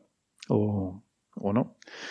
Em, pero creo que. Pero los, alimentos, digamos, eh, bueno, a menos que creamos que hay posibilidades de vida que no esté basada en carbono, mm, digamos, hay, hay al menos un cierto tipo de compatibilidad que está más o menos garantizada, creo yo. Eh, digamos, obviamente siempre a nivel conjetural, ¿no? Porque no, no, no, sabemos si hay otras formas de vida, pero si está basada en carbono, pues le resultará alimento lo que a nosotros nos resulta alimento. Mm. A todos, en general, no puede comer cualquier cosa. De, las, eh, te quiero decir, cuando, cuando eh, uno agarra, descubre un animal nuevo y lo pone en la parrilla, podrá estar, podrá estar rico o no, pero se puede comer normalmente. Bueno, no lo sé. Eh, insisto, es, es, vida muy compatible con la nuestra, ¿no? Eh, no sé si comértelo, pero bueno, en cualquier caso, o sea, y es más, y es más fácil venir a buscarla que fabricarla tú. Eh, o sea, el carbono es abundante en el universo, y el oxígeno, y el hidrógeno, y el nitrógeno, y todo lo que necesitas, ¿no? Aquí ya estamos haciendo carne sintética. Gastón, por cierto, no es nada, no es nada cute.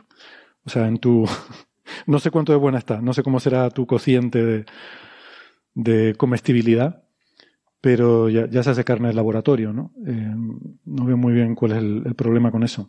Mm, en fin. Sobre motivaciones, yo ahí no, digo ni que sí ni que no. Mm, es, es, un, no sé, es un tema muy, eh, muy especulativo, ¿no? Em, Pero, pero a mí me parece interesante y me parece relevante esta historia del comportamiento humano eh, a lo largo de los siglos, ¿no? incluso de, los milenios, eh, que me parece muy, muy, eh, muy reveladora. y que, bueno, luego está también la cuestión esta, como decía, ¿no? del, del gran filtro. esta, esta hipótesis de que es muy difícil sobrevivir a la adolescencia tecnológica y requiere que una especie sea, capaz de, controlar de forma muy eficaz sus impulsos violentos, ¿no? Porque si no, rápidamente. O sea, si tienes monos con pistolas, lo más probable es que acaben matándose rápidamente, ¿no? Em, o sea que quizás hay algún tipo de selección artificial en, la galaxia. Eh, o no. no tenemos ni idea. Yo a lo que iba es que a la gente. Pero hablamos igual, señora, sépalo. Exactamente. A lo que iba es a que no hay que alarmarse con esos titulares de que hay cuatro civilizaciones hostiles en la galaxia. o sea, si uno se quiere creer esa historia, pues que sepa que no tienen capacidad de viaje interestelar. Mm, ya, o sea, ni siquiera voy a entrar sobre cuánto de incierto es todo esto y que es como el propio autor dice, un ejercicio mental eh, por darnos una idea de, en fin, de números. Y, y que, bueno, a mí lo que me hubiera gustado realmente es haber visto esto, pero con datos históricos, o sea, pero de la historia histórica del mundo mundial, no solo de los últimos 80 años, ¿no? Em, porque creo que el, efecto seguramente es mucho más significativo cuando cogemos una ventana temporal más grande que solamente estos últimos 80 años. Yo entiendo que no se quiso ir más atrás porque seguramente las dos guerras mundiales sesgan mucho la historia reciente.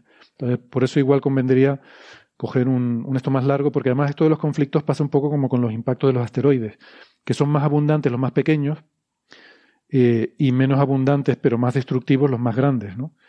Entonces, seguro que hay alguna ley de potencias que uno pueda definir de, del número de megamuertos en el, eh, o sea, el, número de el número de conflictos por unidad de tiempo, ¿no? que el número de conflictos por siglo con un cierto número de megamuertos, seguro que sigue alguna distribución de, alguna ley de potencias o algo así. Eh, seguro debe estar hecho en algún sitio y si no, habría que hacerlo. Otro comentario, sí, hay un grupo de, bueno, de civilizaciones o cuatro hostiles, pero que no tienen capacidad de viaje eh, interestelar. Pero luego me imagino que hay otros que tienen capacidad de viaje interestelar, pero no son hostiles. Entonces, este, me imagino que se pueden prestar servicio mutuamente. es verdad. Se pueden, se pueden contratar, o sea que hay que, eh, a un loop están esos efectos combinados. ¿no? Muy interesante eso, no se me había ocurrido pensarlo. Y seguro que hay un mercado intergaláctico también para, para todo. Em, muy complejo todo este tema. Mm, luego, bueno, no sé si quieren hacer algún comentario más de esto, porque luego hay otro, otro paper que salió también recientemente sobre cosas de SETI. Eh, ¿Quieren que pasemos a ese o seguimos con este? Y es que tiene que ver con esto que decía José, ¿no? De, la posibilidad de moverse por las estrellas. A, todas estas, yo, yo, creo que lo del viaje interestelar para mí está muy sobrevalorado. Yo creo que es una cosa que no hace nadie. Seguramente eh, en la adolescencia de las civilizaciones se habla mucho de eso, pero, pero luego ya rápidamente pierde el interés porque, o sea, francamente, ¿para qué? Eh, una vez que tienes cierta capacidad de enviar máquinas, que es una forma de proyectar tus sentidos y, y aprender lo que hay en otros sitios, Em, y estando tan lejos como para que las comunicaciones a sitios mínimamente interesantes puedan tardar siglos o milenios, y suponiendo criaturas con escalas temporales como la nuestra, que siglos o milenios son escalas temporales prohibitivas, pues mm, me cuesta pensar en un para qué, salvo eh, ya una cosa definitiva, ¿no? Es decir, bueno, es que vamos, no sé, nuestro planeta está al borde de su final y tenemos que buscar un sitio nuevo al que ir a vivir, por ejemplo. ¿no? Quitando eso, eh, pues cuesta mucho imaginar un, un escenario con, por el que pueda ser interesante el viaje interestelar. Que es que realmente el universo está muy, muy vacío. y, y por otra parte es bastante anodino, en el sentido de que hay estrellas y estrellas y más estrellas. Y, y, te puedes ir al otro lado de la galaxia y son más o menos las mismas que hay por aquí. Eh, en cuanto a su distribución. Claro, es como, es, como, es como saberse 30 cifras del número pi. ¿Cuál es la hazaña? son, infinitas. Es, como, bueno, hemos colonizado, eh, no sé, la primera estrella cercana. Fuimos a Próxima Centauri y... Hmm. ¿Y ahora para qué ir a otra? ¿Qué sé yo? a ver, que si hay que ir se va, pero ir por ir no tiene mucho sentido. En fin. Eh, el otro día había hecho esta analogía, es, es muy tonta, ¿eh? solamente vivir cuántos minutos hay en un año, pero no había caído que, que, si la distancia entre la Tierra y el Sol es un metro, la primera estrella está a 270 kilómetros. o sea, es una pavada de la cuenta, pero es, eh, me pone un poco en perspectiva, ¿no? Es como, es mucho, ¿no? No, no, no es increíble. Sí, sí, aquí tenemos un compañero que suele hacer ese tipo de escalas, ¿no? En sus charlas de divulgación suele empezar con eso y decirte, bueno, si el sol es una naranja, pues la piedra es un granito de sal que está, de sal fina, que está por no sé a cuántos metros, ¿no? Y la estrella más cercana donde está, en Londres. Y tú dices, bueno, estamos hablando de ir de aquí y tú me estás hablando de ir a Londres. Eh, pues esa es un poco la comparación, ¿no? O Turquía, yo qué sé, cosas así. Entonces, bueno, no sé muchas ganas hay que tener y sobre todo mucho, mucho se tarda, porque ya no es una cuestión de tecnología, es una cuestión de limitación física. Se tarda muchísimo en ir y no digamos ya si quieres volver. Em, porque, bueno, ir, la relatividad nos permite ir a cualquier sitio. Lo que no nos permite es ir y volver. Esa es la, ventaja. Pero también el inconveniente. Em, hablando de ir a sitios, y de la motivación para ir a sitios, hay un artículo que salió en el Journal of Astrobiology de una investigadora que se llama Irina Romanovskaya, que mm, trata sobre el, problema o, la cuestión de, eh, de, las migraciones galácticas, ¿no? hablando más de esto de SETI, y ya que estamos hablando de esto de los viajes interestelares y tal, em, se lo plantea no desde el punto de vista de las motivaciones, de por qué lo que estamos hablando, ¿no? ¿Por qué le puede interesar a uno eh, ir a otras estrellas? Sino de el punto de vista de los tecnomarcadores eh, que, eso podría dejar, los viajes interestelares de otras civilizaciones. Entonces, bueno, este es un paper que eh, me resultó interesante moderadamente, hasta cierto punto, porque mm, no plantea realmente ningún cálculo nuevo ni ninguna conclusión nueva, sino que es más bien como una revisión, como si fuera un artículo de revisión, aunque se publica como un artículo de investigación, pero no sé muy bien cuál es la investigación que se presenta aquí, porque lo que hace es proponer una serie de escenarios y, referir a eh, bueno pues otros papers anteriores en los que se han explorado eh, de forma cuantitativa algunos de esos escenarios y se han propuesto algunas posibilidades de tecnomarcadores, que todos ellos están fuera de nuestro alcance, eh, sobre ese tipo de, posibles, eh, o sea, tecnomarcadores que dejarían civilizaciones que estuvieran haciendo este tipo de viajes interestelares. ¿no? De lo que se habla es de una idea que, sí que es interesante, pero que habla a nivel de casi como de descripción, como podría ser un artículo, por ejemplo, un artículo popular en una revista de divulgación, sobre la posibilidad de usar planetas errantes. ¿no? Les hemos dicho que es una de las cosas que se están descubriendo en astrofísica últimamente, es la existencia de estos planetas que, flotan libremente por la galaxia, que no están eh, asociados a una estrella, y la posibilidad de que estos planetas pudieran eh, usarse para viaje interestelar, en el sentido de que uno pasa cerca de tu estrella y entonces pues tú decides mandar una población a ese planeta para que puedan vivir allí y pues dentro de millones de años poder llegar a otra estrella y establecerse en ese sistema estelar. A mí la motivación sigue sin quedarme muy clara, porque un planeta errante debe ser un sitio tan inhóspito como cualquier sitio que se te pueda ocurrir del universo. Eh, para empezar, serán extremadamente fríos. Y nadie te dice que vaya a tener una atmósfera que a ti te venga bien, ni que vaya a tener condiciones que a ti te vengan bien. Eh, la gravedad puede que no te venga bien. O sea, yo siempre he pensado que esto de irnos a vivir a otros planetas, mm, creo que es un sesgo que tenemos por el hecho de que todavía no nos hemos ido de la cuna de nuestra civilización, que es la Tierra. O sea, yo creo que las civilizaciones nacen en planetas, pero luego ya se van a vivir fuera de planetas, porque los planetas son sitios que son propensos para que surja la vida, para que se desarrollen civilizaciones, pero no tienen mucho interés luego a posteriori como sitios donde vivir, porque son peligrosos, en los planetas caen asteroides, están donde están y no te los puedes llevar, o es muy difícil llevártelos estás expuesto a que tu, eh, tu estrella cambie, tu estrella muera.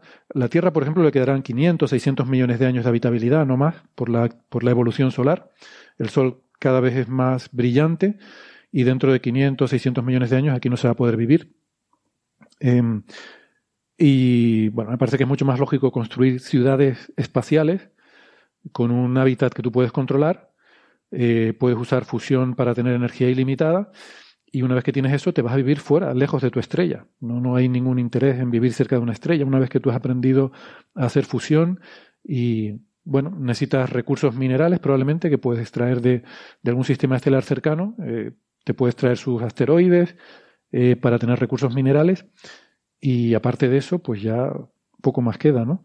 Eh, tienes eh, a tu alcance el poder mm, tener una vida larga y próspera en la oscuridad del, espacio interestelar. Pero bueno, mm, no sé por qué, creo que me quedo muy solo defendiendo este punto de vista y todavía no encuentro a alguien que me argumente por qué no es mejor esa solución que la de irse a vivir a otro planeta, que tienes que buscar uno que te venga bien. O sea, Marte, con todo lo parecido que es a la Tierra, nos viene fatal. En Marte no podemos vivir en la superficie, tendríamos que vivir en cuevas eh, o en grandes eh, cúpulas protegidos de la inclemencia del espacio, porque no es un sitio hospitalario para el ser humano, ¿no? Entonces, encontrar un planeta en el que realmente puedas vivir con las condiciones, bueno, eso no lo veo factible. O sea, esta es la coincidencia que tendría que darse, que no creo que eso pueda existir o que que pueda existir sí, porque al fin y al cabo es cuestión de estadística, pero que te quede suficientemente cerca. Una especie de, gran o de planeta artificial, de, o de nave o algo por el estilo. Sí, lo veo más como una ciudad flotante que un planeta. ciudad flotante, pero claro, pero claro, pero el material, la ciudad flotante, lo acabas de decir con la boya, se, se va deteriorando eh, y arreglar las cosas en, bueno, o sea, hay un montón de complejidades técnicas o sea, de, entrada sí, pero una vez que es suficientemente grande, eh, o sea, es como una, su propia sociedad, ¿no? Eh, claro, evidentemente no puedes vivir a la intemperie, o sea, tienes que vivir dentro, ¿no? Refugiado de la, de la radiación, pero también del, de, la, de la inclemencia del espacio. Tienes que tener una atmósfera interior, pero tienes tu propio, tu propio eh, clima, ¿no? Lo que quiero decir es que, hombre, idealmente vivir como vives en un planeta como la Tierra, e, eso es lo ideal. Pero claro, es lo ideal porque hemos evolucionado para vivir en este planeta. Claro, pero digo, la carcasa de esa ciudad flotante mm. va a estar sometida a rayos cósmicos permanentemente. Sí, claro, pero, eh, pero esa carcasa, eh, claro, tiene que ser... Eh, tiene que ser dura, evidentemente. Pero, pero, pero ¿cuán dura? O sea, ¿cuánto va? Si, si te preocupa los 500 millones de años que le quedan en la Tierra.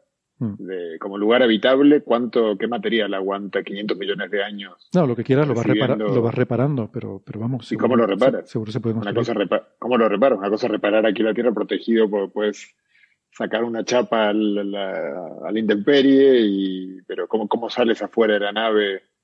Bueno, allí también, o sea, puedes salir, a ver, la radiación cósmica no te fría instantáneamente, o sea, tienes que pasar meses para que, para que te dé cáncer, ¿no?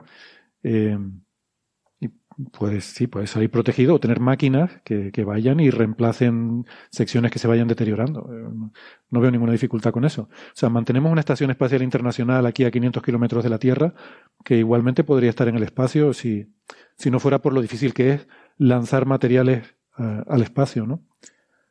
Claro, pero, pero digamos, la tenemos aquí y la abastecemos desde la Tierra. O sea, yo, yo, yo soy, eh, cuando hace unos años fui a, Atacama, eh, siempre decía, toda la gente que fantasea con esto de, con cualquier forma de ir a buscar vivir fuera de la Tierra, lo primero que haría es mandarla cinco años a vivir en algún lugar como el Sáhara o no sé qué, pero sin ayuda afuera. No, no, claro, claro. O sea, construir una ciudad en Atacama debe ser igual de difícil que en el espacio. Claro. Entonces, primero quiero verla allí. Sí, sí, sí. sí Una ciudad que no se abastezca afuera, ¿no? Que, en un lugar en el cual prácticamente no hay agua, se les ingenien para resolver todos los problemas. Tiene que ser algo muy grande, o sea, estamos hablando de una escala muy, muy grande para que puedas tener todo lo que necesitas. Y ya te digo, hay cosas que tienes que traer de fuera, como minerales, que los puedes importar como asteroides, que vayas, como hacían en The Expanse, ¿no? Eh, tienes que tener algún sistema estelar cercano eh, del que puedas eh, abastecerte de estos asteroides, ¿no? Eh, ponerles motorcitos. al, sí, y los desvías. Y los desvías y te, los vas enviando a tu ciudad y luego ya en tu ciudad los vas capturando y los usas para, para como minería, vamos. Mm. Bueno, esto es ciencia ficción todo, evidentemente. Pero quiero decir que me parece mucho más fácil vamos eso. A vamos, a temas reales. Sí, un segundito. si, usted, si, usted, si usted, señor, señora, cree que ha visto lo más especulativo de este programa, ajustese el cinturón. O sea, esta es la parte, hasta ahora hemos estado hablando de la parte más, eh, ¿cómo se dice? Down to earth, ¿no? Más... Eh, menos prosaica. Más prosaica. Pero, pero luego, déjame solamente terminar de, comentar un par de cosas sobre esto, que yo, bueno, a lo que iba, ¿no? Que lo de irse a otros planetas, o sea, lo veo tan tremendamente improbable que no... Pero bueno, este artículo va, va de esto, ¿no? De la idea, y se plantea cómo podrías tú, por ejemplo, de un planeta como la Tierra, acabar saltando a un planeta errante. Primero tendría que darse la casualidad de que ese planeta errante pasara suficientemente cerca. Luego, entonces lo que habla es de que podrías aprovechar eh, algo como, eh, bueno, aquí propone un, objeto determinado que es un setnoide, un, un, objeto transneptuniano extremo que conocemos aquí, que tiene una órbita muy elíptica, que en, en, el punto más cercano pues puede estar, no sé, a 100 unidades astronómicas, pero que luego en el punto más lejano se va, yo qué sé, cerca de la nube de Oort, ¿no? Entonces dice, claro, si pillamos uno de esos cuando está en el punto más cercano, ya él te lleva a un sitio muy lejano de la nube de Oort. Y tú dices, bueno, es posible, pero primero, eh, este objeto en concreto, que no recuerdo cuál era, 2015, bueno, da igual, un setnoide, uno de los pocos que se conocen, tiene un periodo de 35.000 años. O sea, estas cosas las tienes que planificar con mucha antelación si quieres pillar ese tren porque pasa cada 35.000 años. Entonces, eso para empezar. Luego, eh, vamos a ver la probabilidad de que el planeta errante pase en la dirección de, porque solemos pensar en una dimensión en estas cosas. Ah, si esto llega hasta 2.000 unidades astronómicas, pues luego ya de ahí salto a un objeto la nube de Oort y luego ya del planeta errante y tal. Pero es que en, el espacio tridimensional, lo mismo el objeto este que pasa cada 35.000 años te lleva en la dirección contraria o, va en la dirección norte-sur y tú quieres ir en este-oeste. O, o sea, a ver, que tiene que darse una serie de coincidencias cósmicas bastante grandes para que nada de esto te pueda resultar útil. Pero luego, em, o sea, cuando terminé de leer todo esto, mm, me quedé con la, eh, o sea, con, la frustración de decir, es que esta, esta autora ha estado pensando mucho en el viaje interestelar, porque estamos todos con esta, esta cosa en mente siempre, pero eh, me parece mucho más interesante la discusión de em, eh, el asentamiento de una civilización en un sistema en el que haya varios planetas cercanos en zona de habitabilidad y que, estén en el mismo sistema estelar y, que sí que los pueda colonizar. O sea, como para nosotros asentarnos en Marte, que eso no es impensable, no es tan costoso como para que sea irrealizable, y, por ejemplo, se ha hablado mucho de los planetas de TRAPPIST 1, que tiene cinco planetas en zona de habitabilidad. Eh, de hecho, por ejemplo, Jill Tarter comenta que un tecnomarcador muy interesante sería si pudiéramos analizar la temperatura de esos planetas y descubriéramos, por ejemplo, que cuatro de esos planetas tienen una temperatura muy similar. Eh, y, que no fuera consistente con la temperatura de equilibrio a diferentes distancias de la estrella, ¿no? Que pudiera sugerir la posibilidad de que una civilización los hubiera podido colonizar y de alguna forma terraformar para adaptar la temperatura a sus necesidades, ¿no? Eh, y eso hubiera acabado mm, dando lugar a planetas con una temperatura similar. Em, o que según vas produciendo calentamiento global muy exagerado en uno de ellos, pues te tengas que ir yendo a los otros más alejados hasta que lo vas calentando y entonces pasas al siguiente y así, ¿no? Em, ya, esa, idea me parece más interesante como concepto, pero sin embargo aquí no la estudia en cuanto a migraciones de, civilizaciones a otros planetas. Pero bueno, como digo, es, em, no sé, es un, más que un paper, y volvemos aquí otra vez a la semántica sobre qué significa paper, lo veo más como un, un artículo de revisión que un, que un paper eh, en ese sentido. Y con eso no se quieren comentar algo. Tengo una sospecha de la motivación de la autora, porque si mal no tomé nota, se llama Irina eh, Romanovskaya, mm. nieta seguramente de los zares. Ah. ¿No? O sea, el apellido es, eh, se debe estar buscando un lugar seguro en el que instalarse. Le podemos preguntar a ver. Eh, bueno, eh, no es, eh, o si era secreto, ¿no? El, la familia, o sea, la, familia real, luego de la revolución, creo que se escondieron, ¿no? O, si es conocido su... Es que no recuerdo. No, su paradero es desconocido mucho. Sí, ¿no? bueno, ¿sí? El de algunos miembros. Mm. No, lo sé, no, no tengo muy claro esa, esa parte de la historia. Eh, bueno, pues si no quieren comentar nada de esto, vamos a hablar ya de cosas un poquito más eh, menos especulativas. Eh, y vamos a hablar de la dimensión oscura y el pantano de la teoría de cuerdas, porque, porque eso mola mucho. Eh, esto del pantano lo introdujo originariamente Bafa, ¿no? sí, sí, es un. en 2005, si no recuerdo mal. ¿Nos pueden hacer una introducción a, estas historias de a, qué es el pantano realmente en teoría de cuerdas?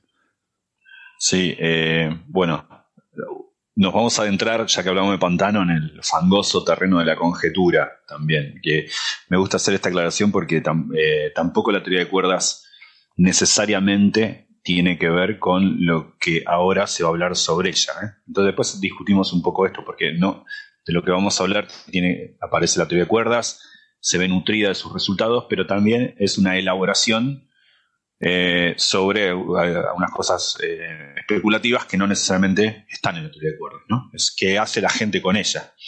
Es un tema distinto a la, teoría de cuerdas. La idea es la siguiente. la teoría de cuerdas, antes de hablar del contexto particular de este trabajo, que tiene que ver con la cosmología y eso, esto es algo mucho más general, que es lo siguiente. La teoría de cuerdas es una teoría que es una candidata eh, consistente matemáticamente, eh, y eso es lo que la hace tan atractiva, no solamente que es consistente matemáticamente, junto al hecho de que es muy difícil hacer una teoría consistente matemáticamente, sino que también que en algún sentido es única, es una teoría única, eh, a ser una, lo que se conoce como una teoría completa en el ultravioleta. ¿Qué significa esto? Una teoría que es, a diferencia de la teoría cuántica de campos, es consistente hasta escalas de energía muy muy altas que incluyen la gravitación. Es decir, escalas de energía muy muy altas, eh, eh, ¿qué quiere decir que incluye la gravitación? Porque la gravitación está en todos lados, es una fuerza ubicua. Ahora, la gravitación, así como la conocemos, que es la teoría general de la relatividad, tiene un problema inherente de incompatibilidad matemática con la hipótesis de la mecánica cuántica. No es compatible con la hipótesis cuántica.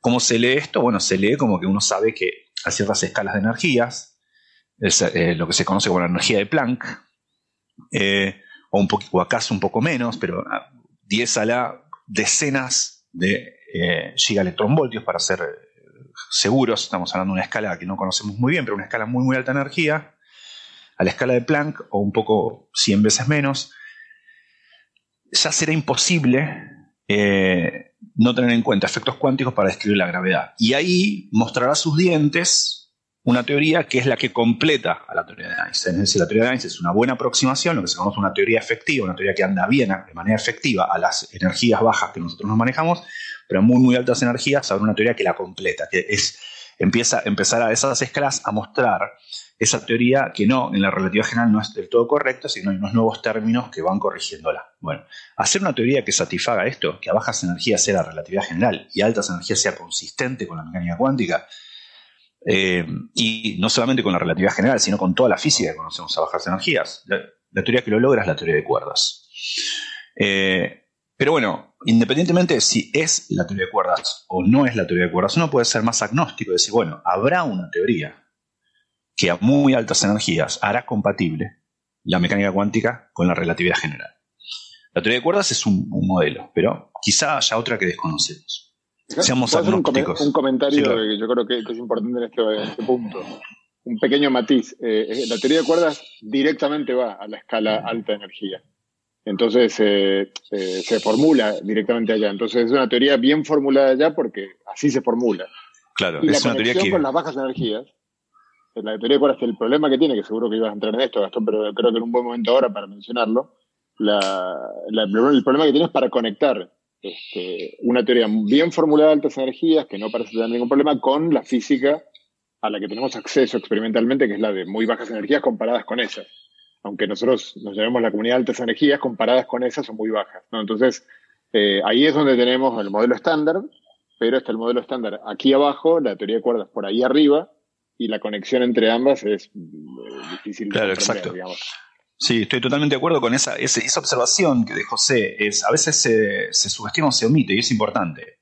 La teoría de cuerdas eh, no solamente logra hacer cosas que otras teorías no pueden, sino que acaso lo logra porque tiene una forma totalmente distinta de ver la completación ultravioleta, es decir, eh, la consistencia de energías muy altas, que es como decía José, la teoría de cuerdas se hace a energías muy altas y luego el trabajo es tratar de explicar cómo energía se encuentra una unicidad, se encuentra un montón de belleza matemática, entonces casándose con esa, uno dice, intento ver cómo bajas energías de alguna forma se rompen simetrías y recupero la fenomenología que yo tengo, que es totalmente opuesto a cómo se hacen en otros intentos por hacer una teoría consistente de altas energías, que es comencemos con lo que sabemos que tenemos y tratemos de ver qué completación ultravioleta, qué generalización de altas energías es consistente con esto.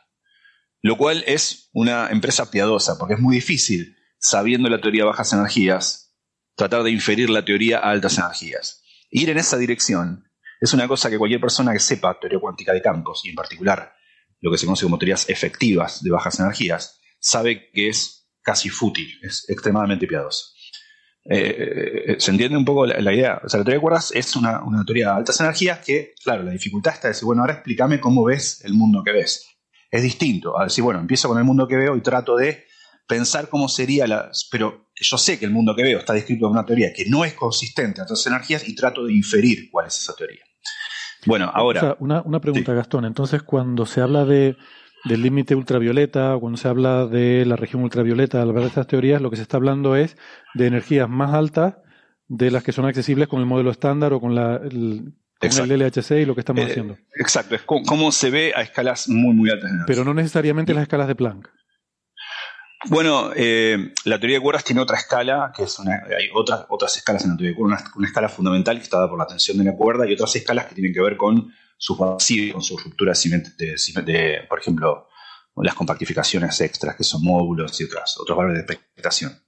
Ahora, ahora, si quieres, hablamos de pero sí, es eso, es a altas energías. La escala de Planck o, Cualquiera. una escala típica de tu teoría que setea tu, tu energía característica. Y, las más altas energías, cualesquiera que ellas son, Exacto. La teoría de cuerdas es compatible a cualquier energía.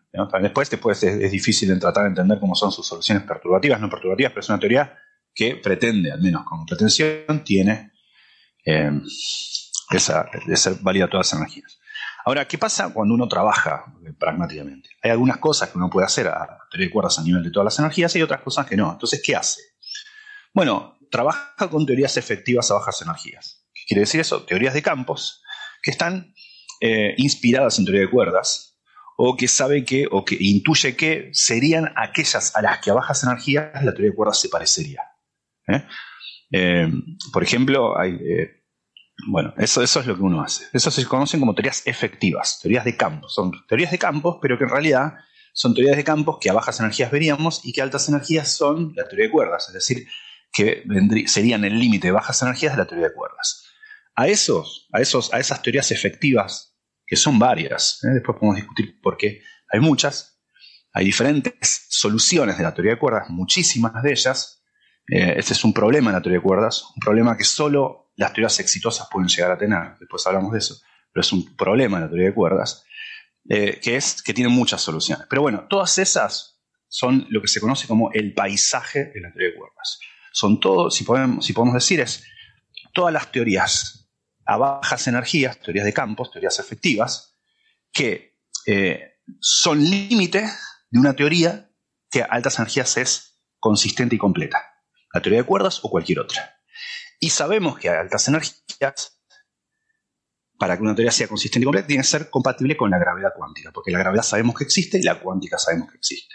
Entonces, las teorías el paisaje son todas las soluciones de teoría de cuerdas que, miradas a bajas energías, se ven como teorías efectivas de campos que tienen un origen legítimo, es decir, que tienen una completación ultravioleta consistente compatible con la gravedad cuántica muy altas energías. ¿A qué energías? Aquellas a las cuales los efectos cuánticos de la gravedad se hacen apreciables típicamente en la escala de Planck. Eso es lo que se conoce como el paisaje. Pero ¿qué es el pantano? El pantano es, si, si me permite la analogía, bueno, y creo que es esa, es em, aquellas cosas que parecen ser el paisaje y no lo son. Es decir, teorías efectivas que uno podría estar confundido y creer que parecen teorías que podrían venir a teoría de cuerdas, pero que, que, no, que no vienen de la teoría de cuerdas, que por, ejemplo, que son soluciones inestables o que la teoría de cuerdas nunca te daría origen a ellas. O sea, son eh, regiones de ese paisaje, es una región que bordea ese paisaje que no son verdaderamente bona fide descripciones a bajas energías en términos de teoría de campos que vengan a teoría de cuerdas, porque no pueden serlo. Entonces es muy difícil, porque cuando uno, como uno es un ser de, vive en dimensión baja haciendo experimentos y mirando su mundo a ciertas, ciertas energías, ¿cómo discriminar entre teorías de campos que podría elegir porque sabe, esta tiene chances de ser las bajas energías de la teoría de cuerdas, una teoría compatible con la gravedad cuántica de altas energías, de otra teoría que a escalas de bajas energías está bien definida, pero que no tiene chances, no viene del límite de bajas energías de una teoría completa. Entonces, el programa del pantano, el Swan Plan Program, es una búsqueda de criterios de selección que verías a bajas energías, algunos aspectos de las teorías que te permitan decir, esta, aunque ingenuamente uno diría que podría ser una buena teoría de campos legítima, no tiene chances de venir del límite de una teoría que a, altas energías es completa y compatible con la teoría de cuerdas, con la teoría perdón, de gravedad cuántica. Entonces, el programa del pantano es identificar criterios de selección que te permitan distinguir, separar la paja del trigo, el pantano del paisaje, o mejor dicho, el, paisaje del pantano. No, el paisaje, la paja es lo malo, ¿no? Sí, el pantano del paisaje. Es decir, que te permita discriminar qué teorías no tienen chances de venir de un límite de altas energías. Vos decís, esto es muy difícil, porque como no tenés control total sobre cómo a partir de la teoría de altas energías llegaste a estas. ¿Cómo sabes que una teoría no tiene chances de ser? Porque digo, que una teoría tenga chances de venir del límite de una teoría que en altas energías es compatible con la gravedad cuántica, bueno, en particular hay una forma de método que uno puede imaginar. Bueno, encontremos ese límite, empecemos la teoría completa y veamos si hay algún límite a esto. Pero lo recíproco es muy complicado. Tener una teoría y mostrar que esta no tiene chances de venir una teoría completa de altas energías, es difícil saber que algo no viene del límite de otra cosa. ¿no? es fácil de decir algo viene del límite. Entonces, eh, lo que, cómo uno está parece a oscuras acá en este, eh, tratando de... Y, o sea, y el, a ver, al decir que no viene de una teoría de cuerdas de altas energías, lo que estamos diciendo es que no es compatible con lo que queremos. Una, teoría que sea teoría de gravedad como la de Einstein a bajas energías. Sí, incluso, incluso a veces... Mm. Incluso a veces es más general, es, eh, siendo agnóstico si la teoría de cuerdas está bien o está mal, es no tiene chances de ser una teoría, no tiene chances de ser una teoría que sea el límite de bajas energías de otra que altas energías sea compatible con la gravedad cuántica. Esa es eh, la definición más general. La, lógica es esa, pero en la, práctica, o sea, supuestamente toda esta construcción, digamos que viene liderando BAFA con mucha otra gente, pero bueno, BAFA es el factor común y la fuerza motora de este proyecto. Eh, se supone que no intenta no, no, recaer en la teoría de cuerdas, porque si no sería tautológico. Vas a terminar probando que la teoría de cuerdas es correcta porque la usas como único modelo de teoría completa. Entonces se supone que siempre se intenta dar argumentos generales. Una teoría cuántica que la gravedad no puede tener cierto tipo de partículas, por ejemplo, con ciertas masas y ciertas cargas eléctricas. Eh, pero claro, casi siempre es, cierto que se termina diciendo, por ejemplo, en teoría de cuerdas pasa esto, ¿no? Entonces, eh, y claro, no hay ninguna otra, eh, en principio. Como no hay ninguna otra consistente. Entonces, el peligro de estar, digo, yo, para introducir, este es un, a mí con este tema me pasa, no sé qué, piensa Gastón, pero leyendo el paper este, por ejemplo, voy oscilando, mi ánimo va oscilando entre momentos en los cuales adoro lo que leo y momentos en los cuales me parece increíble que, se, que pueda haber un paper que, que, sea admisible un paper así, ¿no? Este, pero, pero voy oscilando porque hay momentos en los cuales te das cuenta que hay, hay, hay todo está construido, es un gran, una gran red de conjeturas, ¿no? En la cual, porque al principio arrancó con unas pocas conjeturas, una teoría eh, compatible con su, con su compleción ultravioleta debería tener tales criterios y luego se fueron armando otras y luego conectando y ahora mismo es una red de conjeturas en la cual eh, muy poca gente del mundo sabe incluso cuáles son más o menos sólidas y cuáles son un poco más especulativas. ¿no?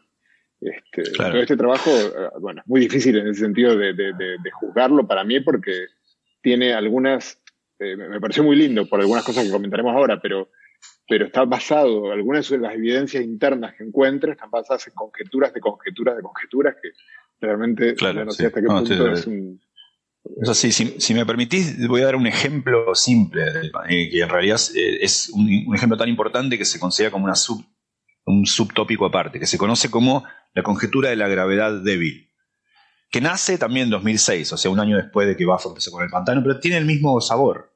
Y es la siguiente, es una, ese es un buen ejemplo para, ilustrar lo que dice José.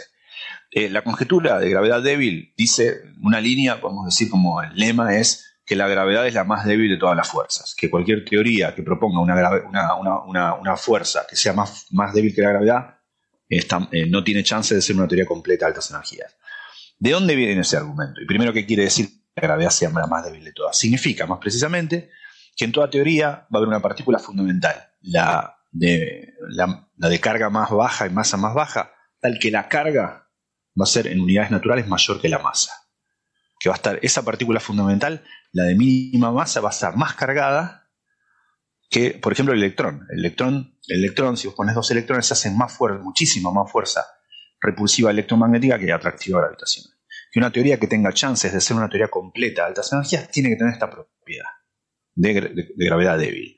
¿De dónde viene este argumento? Este argumento viene primero de argumentos heurísticos. Pero si no fuese así, uno puede demostrar que los agujeros negros extremales, o sea, que están tan cargados como tener masa, no decaerían y hay argumentos que dicen que los agujeros negros extremales tienen que decaer. Ese es un argumento que no hace la teoría de cuerdas.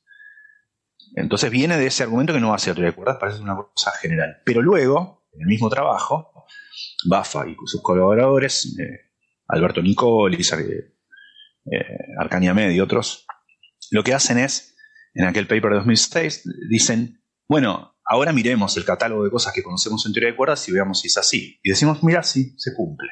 Entonces, ¿ves? Hay una, hay una parte que viene de lo que uno espera de una teoría, independientemente siendo agnóstico, con si bien una teoría de cuerdas que no, pero luego recurre al catálogo de teoría de cuerdas y sus soluciones para mostrar que es así lo que uno dice, porque es la única teoría consistente a esas energías a las que uno tiene acceso. Acá pasa lo mismo con estas conjeturas. En todos estos papers del Swamplan, este en particular, hacen un montón de observaciones que vienen de conjeturas, de conjeturas, de conjeturas. Aparte, eso es un programa, una cantidad de papers increíble, entonces se van van nutriendo de otros resultados previos, pero luego bucean en el catálogo de soluciones que se conocen de la teoría de cuerdas y ven que comprueban sus conjeturas. Entonces está este riesgo de, circularidad. bueno, pero está, estás tomando la teoría de cuerdas para probar que la teoría de cuerdas es consistente, pero también a veces abreva cosas que uno espera para una teoría que sean consistentes, que los agujeros negros extremales sean inestables y cosas que no vienen necesariamente de la teoría de cuerdas. Entonces se entremezcla todo esto lo que se espera de una teoría consistente, lo que sabemos del catálogo de teoría de cuerdas, que seamos cautos con esto también. Las soluciones que conocemos en la teoría de cuerdas no son todas las, soluciones de la teoría de cuerdas. Entonces, mirar su catálogo tampoco es necesariamente ser exhaustivo con la teoría de cuerdas. Eh, por ejemplo, la teoría de cuerdas Eh, es, muy difícil en la teoría de cuerdas. Eso es una cosa que, José vivió en tiempo real, allá por el principio del 2000, pero esto siguió muy, adelante. Es muy difícil hacer, encontrar una solución en la teoría de cuerdas que sea metastable y que describa un universo que se expande aceleradamente, como aquel en el que vivimos. esto, en, términos técnicos, es un estado metastable del tipo de Sitter en teoría de cuerdas. Es muy difícil lograr eso. Entonces, eh, ese es un, ah, eso no quiere decir que no haya. ¿no? Nadie encontró una, eh, muy difícil encontrarla, o no existe, y si no existe, ¿por qué el mundo es así? La teoría de cuerdas está mal, o lo que creemos ver en el mundo no es así, el universo cambiará de fase en algún momento. Se especuló con muchas de estas cosas. Eh, entonces, esto es parte de este programa que viene desde 2005, pero que desde circa 2015, 2016 cobró eh, un nuevo impulso en el contexto de la cosmología sobre todo para resolver el problema de la energía oscura, de cómo aparece en teoría de cuerdas eh, la energía oscura, es decir, la constante cosmológica positiva que necesitamos para explicar la expansión acelerada que desde fines de la década del 90 sabemos que nuestro universo tiene y lo sabemos con observaciones. Entonces, este trabajo es parte de este programa y eh, la idea es la siguiente, hay muchas conjeturas dentro del programa de Swamplan. Una teoría que tenga chance de ser compatible a altas energías, eh, si es una teoría cosmológica, entonces podemos acotar eh, la variación del potencial del inflatón que da origen a la, energía la, la, derivada, o sea, el, potencial del inflatón no puede variar menos que, entonces es, equivale a decir, la constante cosmológica no puede ser tan constante. Entonces hay un montón de conjeturas así cosmológicas relevantes. En particular hay una que se llama la conjetura eh, de distancia o de dualidad, pero digamos la conjetura de la distancia. La distancia significa lo siguiente, ahora tenemos que pensar en un espacio abstracto, no, es el espacio en el que vivimos, sino el espacio de los campos, un espacio abstracto matemático, que es cuán grande un campo puede ser, es en una dirección de ese espacio. Cuán, pequeño un campo puede ser, cuán, pequeño es el valor de ese campo, la, intensidad de ese campo, es irse en otra dirección de ese espacio. El espacio de los campos.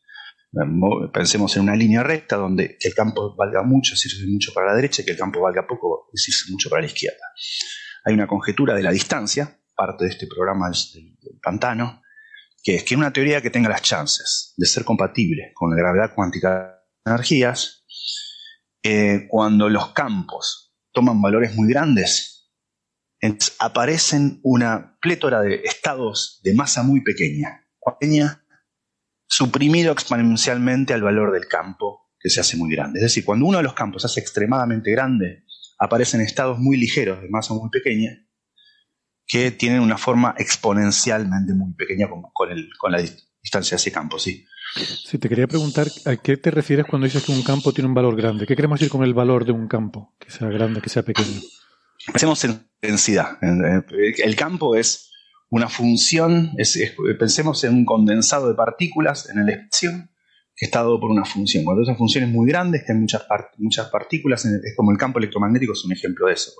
Aquí hay mucho campo electromagnético. Bueno, hay más campo, campo magnético, hay mucho campo magnético.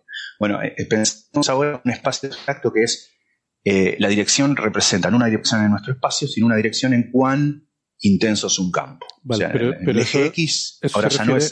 Eso se refiere a un punto determinado, o sea, el valor del campo en un punto del espacio. En una región, podemos pensar en una región. Una región creo que hay un comentario histórico que es importantísimo hacer para que se entienda un poco la lógica de esto, porque los que somos más viejos conocemos esta historia previa, que es que durante, no sé, 30 años, la teoría de cuerdas está plagada. Cuando uno estudia la teoría de cuerdas ve que, bueno, están las 10 dimensiones, está la geometría interna de la teoría. Bueno, esa geometría interna tiene un montón de, libertades. O sea, uno puede tener, eh, tiene, bueno, el, número de libertades de hecho es muy, muy enorme, ¿no? O sea, si, uno, si uno pone algunas restricciones te queda un número que se, estima en 10 a la 500 eh, posibilidades, ¿no? Durante muchísimo tiempo la, expectativa de la teoría de cuerdas era encontrar el motivo por el cual una de ellas es la correcta, y, esa correcta es el modelo estándar, y, todo el mundo, bueno, y, asunto terminado. La teoría que describe la física desde el ultravioleta hasta las escalas del LHC, y hemos comprendido todo. Bueno, durante, no sé, 20 o 30 años hubo toda clase de modelos que, se acercaban, pero daban cosas parecidas, y bueno, se terminó descubriendo que en realidad lo que hay es esto, 10 eh, a la 500 posibilidades, estimado ese número, por supuesto, que se parecen al modelo estándar, pero que nunca, bueno, alguna quizás, eh, o unas cuantas quizás sean el modelo estándar, pero son eh, justamente, constituyen lo que hoy entendemos que es el paisaje. El paisaje es una especie de epistemológicamente fue una renuncia a una búsqueda de la, solución única. O sea, luego de la frustración de no encontrar la solución única, apareció esta idea de, bueno, quizás es que no hay solución única. Es como si estuviéramos en un problema del tipo, quiero encontrar la solución única a la distancia de un planeta a una estrella. Y me doy cuenta que no tengo solución. Claro, en el caso de la distancia del planeta a la estrella, puedo luego agarrar un telescopio y darme cuenta que la distancia de un planeta a una estrella puede ser cualquiera. Por lo tanto, entiendo por qué no encontraba una solución. Entonces empezó a ver esa, esa perspectiva de la, de, cómo resolver este conflicto entre la teoría de cuerdas y las bajas energías. Que es claro, la teoría de cuerdas predice eh, millones y millones y millones y millones de posibles teorías a bajas energías, la nuestra es una de ellas. ¿Y por qué es la que es? Bueno, principio antrópico, o sea, ahí entramos en ese terreno. Eso, es interesante, es una analogía que, pusimos en el libro, creo que esa se la, de, la pusiste vos, José, no me acuerdo ya a esta altura quién es, como las anécdotas, ya no sé quién, pero es para entender que ese principio antrópico es, una buena analogía. Esa. Uno muchas veces cree que las cosas son, eh, que hay una razón para ellas, son necesarias, y luego se da cuenta que son contingentes. Para mí, el ejemplo que acaba de dar José es el mejor, la distancia entre los planetas. En Mysterium Cosmographicum, Kepler creía que había una razón para que las distancias entre los planetas fueran las que son, que involucraba una, una teoría falaz con los sólidos platónicos. Luego la gente aprendió que no, que hay planetas que pueden estar más cerca, si querés es de casualidad. Entonces la pregunta de por qué, la pregunta del por qué vivimos a tal distancia del Sol parecía carecer de sentido. Pero uno dice, bueno, pero igual sobrevive como pregunta.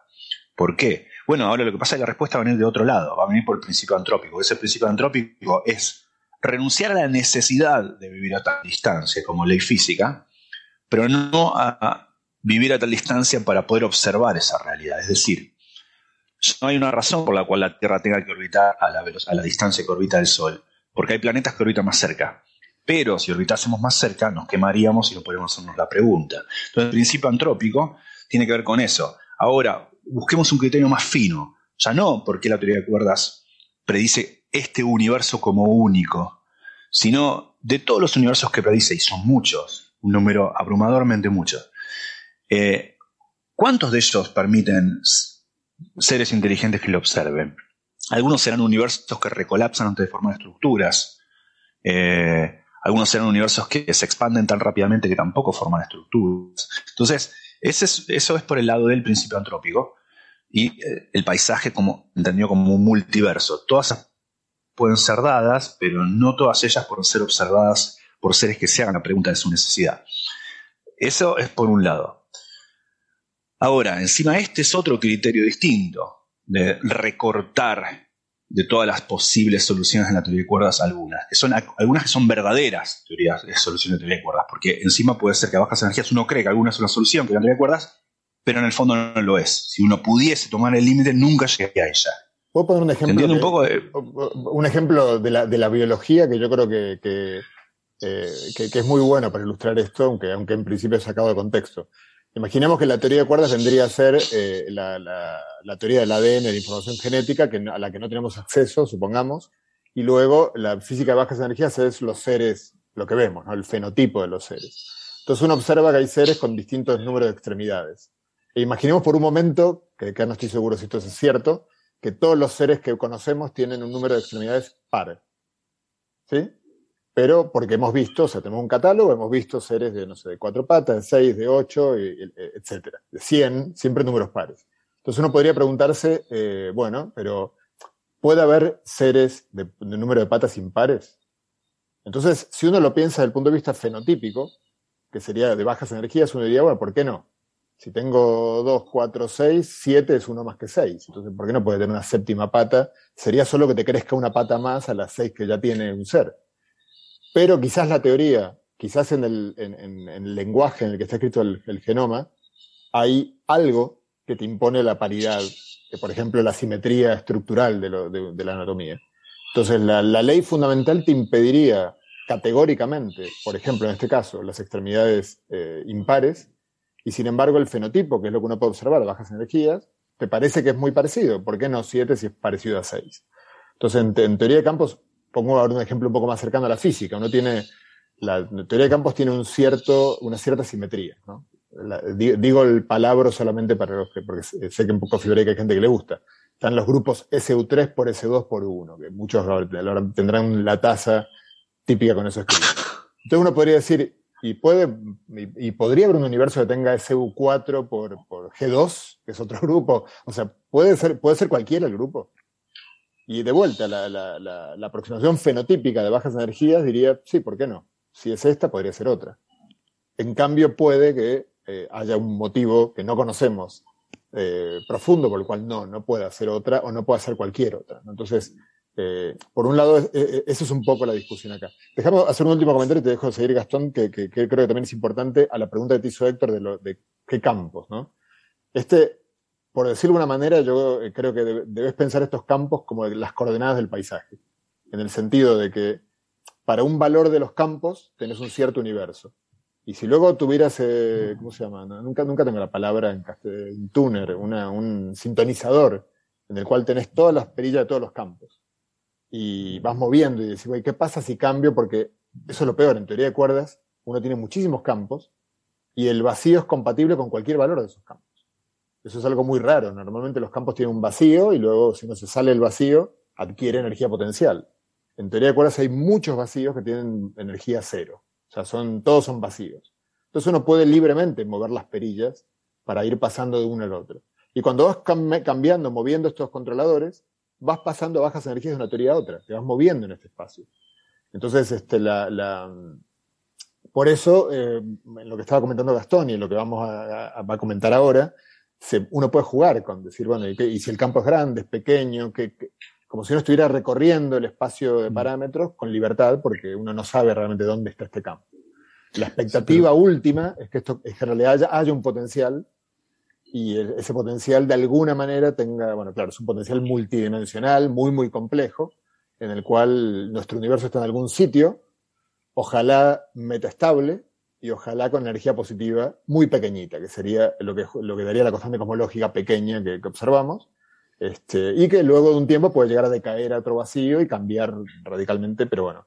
Ahora, para haber llegado a ese lugar, eh, en la teoría de cuerdas que en forma medio genérica, y esto también tiene que ver con la, con la génesis de, de esta hipótesis de Bafa, eh, viene de rodar de algún otro sitio el potencial más alto.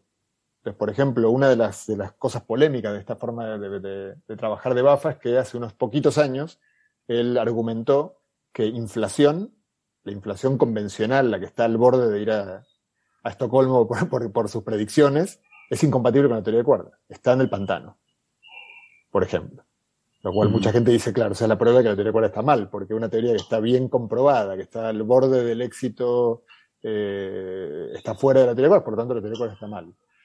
Eh, digamos, Bafa lo que, lo que respondería, creo, es no. O sea, la inflación podrá ser exitosa a nivel de cálculos como teoría, seguramente porque es una parte de una teoría un poco más completa, y entonces uno está capturando una parte importante de la física, pero por sí sola es inconsistente.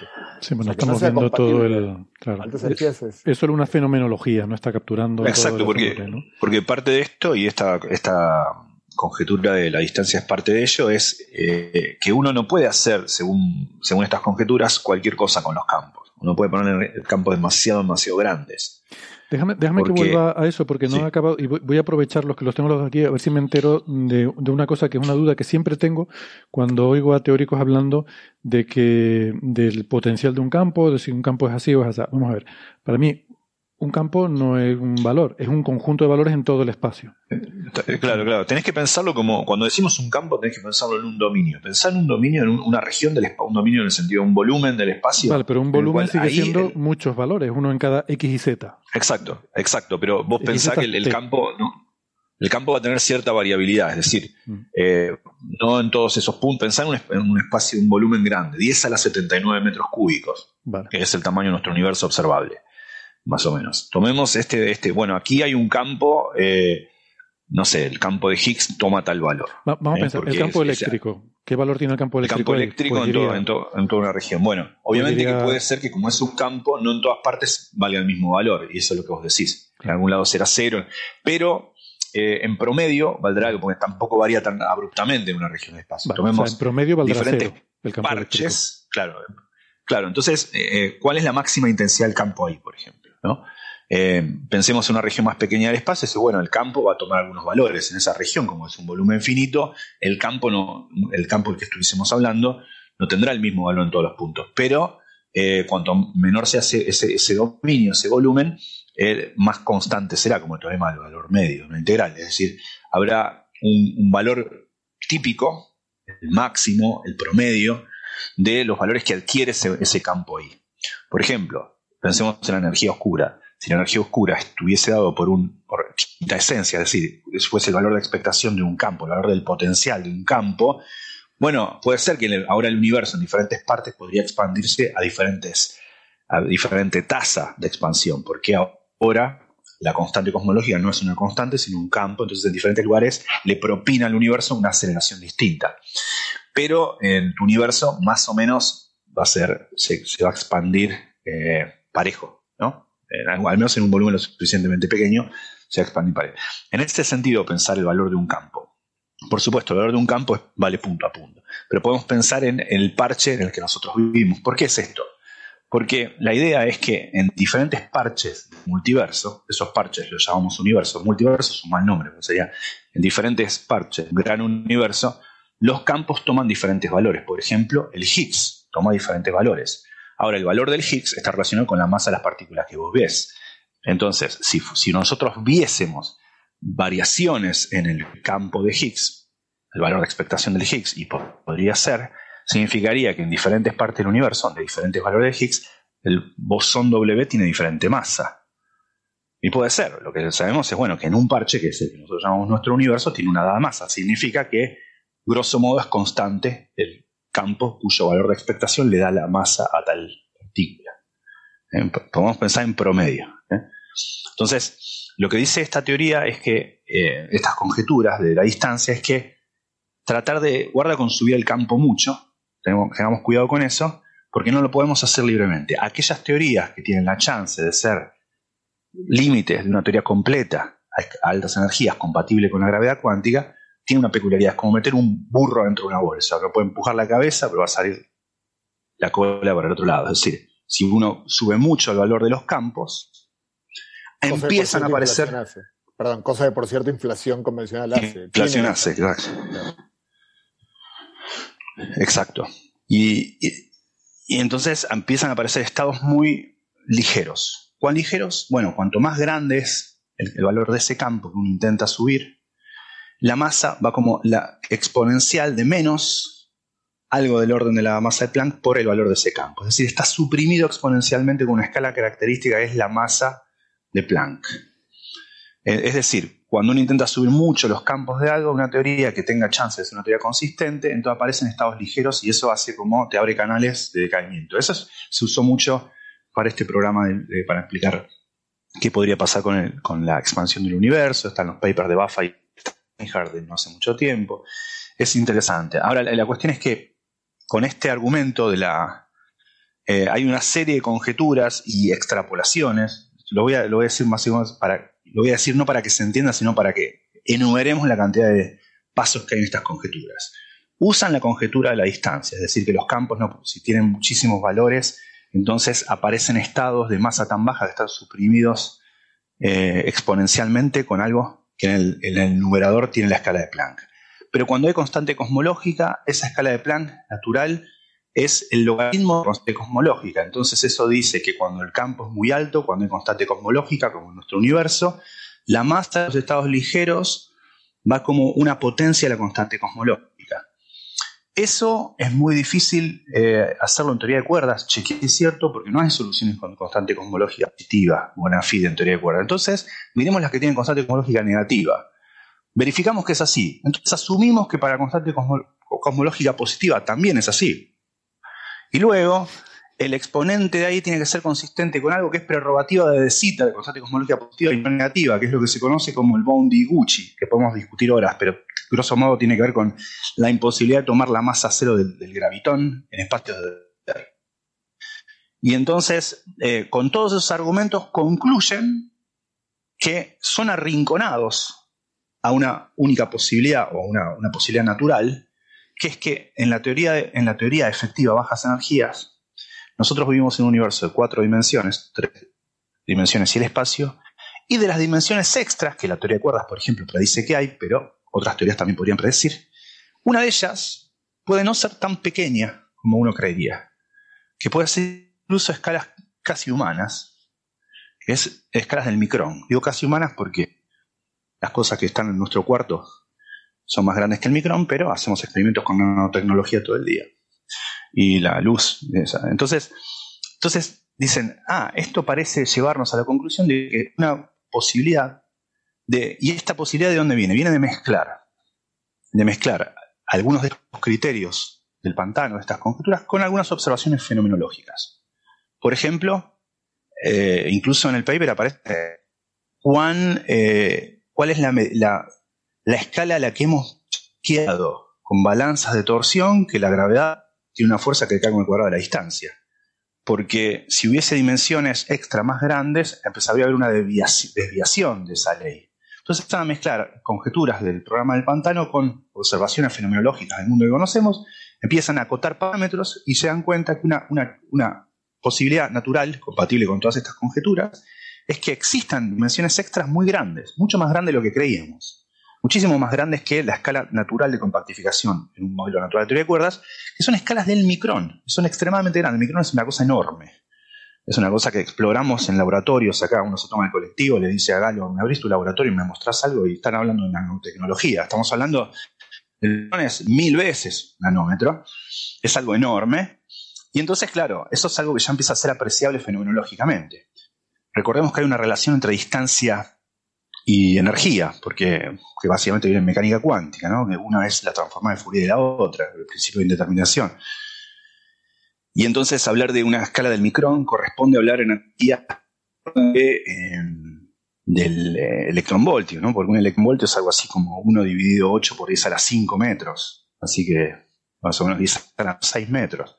Entonces empiezan a decir, ah, entonces hay una escala característica de masas, si existe esta dimensión compacta del tamaño del micrón, hay una, escala característica de masas que es del orden del electronvoltio. Entonces empiezan a especular con que eso da una explicación natural a la existencia de neutrinos estériles. Es decir, neutrinos que, que son neutrinos, pero no son aquellos que nosotros vemos en los experimentos. Pero luego la estabilidad de esta dimensión extra del tamaño del micrón demanda que la masa de los neutrinos que sí vemos también son del mismo orden es decir, del electronvoltio. Entonces de ahí infieren algunas conclusiones sobre Higgs y también infieren la existencia de nuevas partículas de una masa de más o menos 10 a la 11 gigaelectronvoltios, que es algo así como, un poquito menos, 10 a la 10 electronvoltios, que es algo así como 10 a la 19 electronvoltios. Y 10 a la 19 electronvoltios es una escala natural para varias cosas, en particular para lo que se conoce como el GKZ bond, que es un límite de superior a cuánta energía uno puede recibir de rayos cósmicos. Porque si un rayo cósmico, por ejemplo, de protón, protón mira más energía que eso, interactúa con la radiación cósmica de fondo de una manera tal que la energía en el sistema del centro de masa es la masa del pión, que son 130 megas, y entonces eso decaería en partículas. Entonces eh, el GKZ es un máximo valor de energía para el cual no observaríamos rayos cósmicos viniendo a la Tierra. Entonces aparece una suerte ya no solamente conjeturas, sino conjeturas educadas con observaciones fenomenológicas, eh, que luego vienen con similitudes numéricas de energías, que es natural, no es que, por ejemplo, en el abstract van a, ver qué dice, eh, predecimos que puede haber una, dimensión extra del tamaño del micrón, la la energía, la dimensión oscura. Luego dicen que hay neutrinos estériles, es decir, neutrinos de la masa de, también del orden de los electronvoltios que podrían propagarse en esa dirección. También que hay nuevas partículas de una masa alta, pero no tan alta, es decir, energías que exploramos en, no en aceleradores, pero sí con experimentos de rayos cósmicos.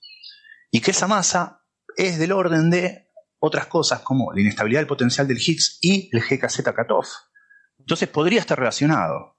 No sabemos bien cómo, el paper no explica mucho cómo y el GKZ cutoff es algo que experimentalmente hemos verificado, es decir, Pierre Auger mostró que hay, rayos cósmicos hasta 10 a la 20 electronvoltios, después hay muy poquitos eventos. Pero Entonces, una suerte de especulación muy amplia. Ese corte GKZ en los rayos cósmicos creo que es solo para protones. O sea, otros iones más pesados sí pueden ir por encima de, ese, de, ese, corte. Sí, sí, sí eso, eso, ese es un cálculo bastante simple. Viene de, de pensar eso. Tiene que decir, bueno, son un protón que va muy, muy, muy rápido, cuán rápido tiene que ir, o sea, cuánta energía tiene que tener, para que en, su centro, en, el sistema de centro de masa, cuando choca con un fotón de la radiación cósmica de fondo, eh, alcance en el choque la masa de un pión, 134 megaelectronvoltios, que es el canal que le permite decaer en otra cosa. Digamos, Igual una aclaración importante es que el GZK eh, tiene que ver con la distancia recorrida, entonces en realidad eh, solo sirve, no, me acuerdo cuántas son las unidades, pero es, por ejemplo, un rayo cósmico de más, de más alta energía, pero de la galaxia, de la Vía Láctea. creo que incluso el grupo local sí podría llegar. Llegaría, sí.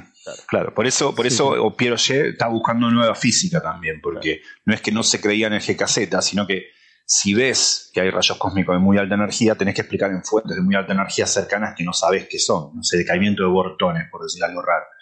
Eh, sí, creo que eh, son, creo que eran decenas de megaparsecs o algo así las distancias que, o sea, decenas de millones de años luz o, o 100 millones de años luz, lo que, la distancia característica para, para poder, eh, para que sea efectivo ese efecto. Claro, lo divertido es que si esta conjetura, si este trabajo fuera correcto, ¿no? obviamente muy especulativo, un rayo cósmico de, estos por encima del GZK que venga de bueno, de, unas pocas megaparsecs, eh, en términos reales estaría explorando la quinta dimensión. Estaría, por, por ejemplo, excitaría partículas que le dan vuelta a la quinta dimensión y, generaría, y que son estos, eh, lo que se suele llamar los estados de Kaluza-Klein, ¿no? Son eh, eh, campos que están... claro, que uno los vería en nuestro mundo tetradimensional, los vería como quietos, pero en el fondo, como quietos, pero con mucha masa, pero esa masa en el fondo no es sino momento en esa dimensión extra. o sea, es esta gente muy seria, o sea, Kun Rumbaffa es un profesor de Harvard, un tipo muy serio. A ver, profesor de, profesor de Harvard no lo puedes usar como argumento. Eh, no, no, bueno, no. Es verdad. Profesor de Harvard con cuatro letras en el apellido se complica. Eh, sí, no, es un tipo, es un tipo muy serio, eh, también con cierto tinte especulativo en su, en su trabajo en general. Un, gran, uno de los grandes físicos teóricos de la teoría de cuerdas. Aunque tiene, este nombre de gurú un poco, ¿eh? sí.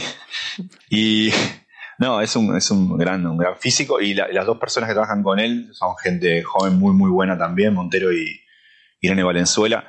Eh, y es un paper muy especulativo, extremadamente especulativo, eh, pero eh, también es cierto que las conclusiones, que no son conclusiones directamente hablando, pero digo, aquellas cosas a las que se ven naturalmente inclinados a postular, igual son tan remarcables que vale la pena. Es decir, estamos diciendo que hay un escenario donde esta gente que verdaderamente conoce la teoría de cuerdas muy bien está viendo la posibilidad de que una dimensión extra sea el tamaño del micrómetro.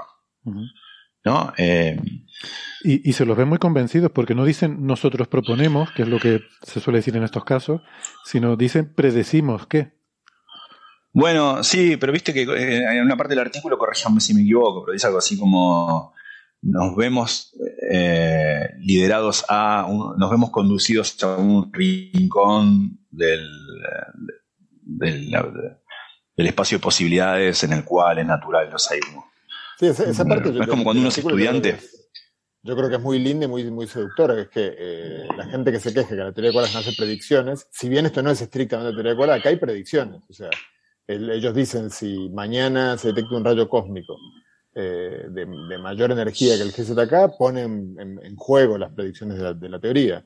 Eh, la, digamos, si bien son muy complejos estos experimentos que mencionaba Gastón para, para probar la gravedad del potencial newtoniano a escalas muy pequeñas, y de hecho, no sé, yo, yo de hecho pensé que se habían abandonado, pues son carísimos y es muy difícil eh, avanzar, o sea, cada orden de magnitud, es, estamos hablando de muchísimo dinero, y no está muy claro si vale la pena. Siempre vale la pena explorar, por supuesto, pero bueno, uno tiene que priorizar, ¿no? Eh, pero ellos mencionan que, digamos, en el, tienen una ventana de predicciones, no, son, no pueden dar un número, pero dan como una ventana en la cual, si uno es optimista, mejorando en un orden de magnitud los experimentos de, de, estos de, de, balanza torsión tipo Cavendish, uno podría también poner a prueba esta hipótesis. Entonces, pone, digamos, eso, la teoría de cuerdas también no es la primera vez que le pasa, ¿no? Que, eh, claro, si uno, si uno dice la cuerda tiene una escala que es 100 veces la escala de Planck, ¿no? 100 veces de longitud. Eso te aleja tanto de los experimentos que eh, empiezan las críticas. ¿eh? La teoría de cuerdas, claro, hablan de cosas que jamás van a poder ser verificadas. Entonces hay una especie de presión para que la teoría de cuerdas se acerque al experimento. Y yo creo que también esta línea de, trabajo sucumbe a esa presión. Y bueno, con sus riesgos, ¿no? Porque por supuesto mañana puede que se pruebe que algo de esto está mal, pero claro, el riesgo tampoco es tan grande, porque evidentemente como todo esto está basado en conjeturas, si algo de esto falla, pues tendrán otras conjeturas que, como, como, dice Groucho, ¿no? estos son mis principios, pero si no le gusta tengo otros. Bueno, de hecho pasó, ¿no? Algunos, algunos de las, la versión original del, de la Swampland Conjecture de para cosmología fue refinada, después de hecho se la llamó la versión refinada, o sea, eh, va pasando esto de, de Groucho Marx. Pero es lindo, o sea, tiene, por eso de, lo que mencioné al principio, que ahora después de que ya con toda esta explicación que dio Gastón, creo que se entiende mejor. O sea, por momentos es muy seductora, porque, sobre todo en este, en este paper, no siempre pasa esto, ¿no? Pero en este paper es como que, efectivamente, con muy pocas hipótesis, eh, es como si fuera estas, estas jugadas de ajedrez mate en 10 y que es única la, combinación que te lleva al mate en 10, ¿no? Eh, es bastante constreñido y, no, no tienen, por ejemplo, ellos muestran en forma categórica que es una dimensión solo la que puede tener del tamaño de unos pocos micrones. Eh, solo una, las demás sí que tienen que ser microscópicas. Eh, la, escala de energías a la cual aparecerían correcciones importantes del modelo estándar es eh, alta, eh, no está al alcance del LHC, pero está muy por debajo, por ejemplo, de la escala de gran unificación habitual o de, entonces mm, coloca... repito, es, la escala que sí exploramos con rayos cósmicos. Claro, que está, en la escala de rayos cósmicos, o sea que mm. podría uno, claro, los rayos cósmicos, que uno llegue a esas energías no quiere decir que uno pueda hacer cualquier tipo de física, porque los rayos cósmicos eh, llegan cuando quieren, de donde mm. quieren, y no hay luminosidad suficiente, ¿no? es un chorro de rayos cósmicos en un lugar determinado. Pero bueno, pero uno lo está observando, o sea que en principio cualquier predicción en esa escala de energías es... Eh, Mira, esa sería una buena motivación para el viaje interestelar. Hice cerca de una fuente de rayos cósmicos, una de verdad, yo que sé, un agujero negro, con un disco de acreción o lo que sea, y mandar ahí un experimento de medida de rayos cósmicos para explorar altas energías, por ejemplo, ¿no? Tener un colisionador de partículas natural a escalas mucho más energéticas de las que uno pueda fabricarse, ¿no? Por ejemplo. se me ocurre que esa, o sea, creo que más que ir a planetas, habría sitios más interesantes en el universo que explorar si uno pudiera hacer viaje interestelar. ¿no? claro, y, esto también es parecido al planeta Tierra. O sea, uno está muy bien eh, fabricarse submarinos que puedan ir a las fosas abisales.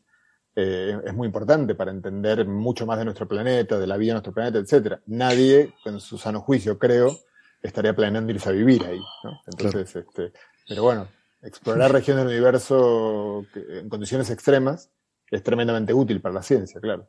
Claro. Y, ¿qué te iba a preguntar? Eh, ¿Estos neutrinos estériles los, los postulan ellos como candidatos a materia oscura? ¿Sería una explicación a la materia oscura? Bueno, sí, en realidad se postula al revés, ¿no? Que eh, es una posibilidad que haya neutrinos estériles como candidatos a materia oscura. Eh, y entonces acá es un escenario natural en el cual aparecen. Pero hay un problema con eso porque es la masa de estos neutrinos, para ellos, es del mismo orden que los neutrinos que nosotros vemos. O sea, estos neutrinos son neutrinos que interactúan, pero que tienen una masa baja. Eh, así que es el, el, escenario natural donde hay neutrinos estériles en para candidato de materia oscura. Porque digo, si un neutrino tiene poca masa, eh, aunque no interactúe con nosotros, es oscuro, pero es como materia oscura, en lo que se conoce como materia oscura caliente. No porque nos queme, sino porque, como tiene poca masa, eh, se comporta como algo que con muy poca energía se acelera muy rápido, porque tiene poca masa. Entonces, en realidad lo que nosotros necesitamos para explicar materia oscura son partículas muy masivas. Puede haber que una componente sea partículas poco masivas, pero necesitamos partículas masivas como WIMPs para explicar eso. No solamente partículas que no interactúan con nosotros, sino que se comportan de una manera muy particular, que es que no interactúen entre ellos tampoco y que no sean muy muy ligeros, porque si son muy muy ligeros se aceleran muy rápidamente, se comportan como un gas casi relativista. Y sabemos que en algunos regímenes no es así. Pero bueno, es una componente. ¿sí? Creo, creo, que nos faltó subrayar algo que es, de hecho, la, razón por la cual la llaman la dimensión oscura, a esta dimensión adicional, porque podrían llamarla dimensión adicional, pero la llaman dimensión oscura porque, y es una de las cosas más lindas del, trabajo, eh, muestran que con esta dimensión extra de estas características, justamente estos estados que, que de Kaluza-Klein que, que pueden explorar esa dimensión oscura, serían los responsables de la constante cosmológica. Resolverían el problema de la constante cosmológica. De, con estos números que ellos ponen aquí, daría el valor de la constante cosmológica que observamos, que difiere en 120 órdenes de magnitud del que predeciría cualquier teoría ingenua de estas que decía Gastón del pantano. Digamos, la teoría del pantano ingenua te predice un valor absurdo de la constante cosmológica. Y lo lindo es que eh, con el mismo resuelven por el mismo precio, sin agregar nada más, otro problema similar que es el de la jerarquía de la escala electrodébil. O sea, una de las grandes preguntas, digamos, en física es uno, tiene el, bosón de Higgs es un campo escalar.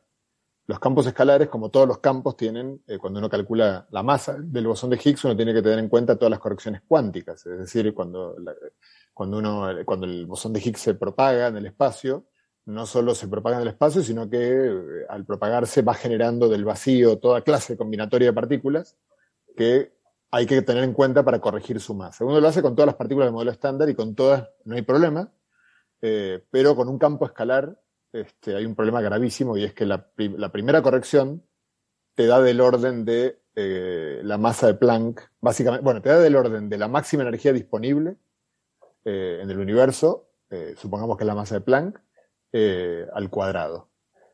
Este, y claro, la, masa del, bosón de Higgs es 125 gigaelectronvolts, ya la, la conocemos del experimento. Entonces, imaginemos por un momento que uno tiene una masa que uno sabe que es 125 gigaelectronvolts, de, déjeme quitar la palabra gigaelectronvolts, 125, en la cual la primera corrección cuántica es del orden de 10 a la 19. Si uno calcula la segunda corrección cuántica, presumiblemente será del orden de 10 a la 38, y así sucesivamente, ¿no? las siguientes correcciones. Entonces uno tendría que, uno se ve empujado a algo que parece muy absurdo, que es que si uno calculara todas las correcciones cuánticas, tendría una sumatoria de términos eh, con muchos ceros, que al final del día suman 125. Es algo que se, lo suele llamar ese tipo, por supuesto puede ocurrir, puede ocurrir, la probabilidad es cero, ¿no? Pero puede ocurrir. Se lo llama por un problema de ajuste fino, o sea, es difícil creer que pueda ser la naturaleza así.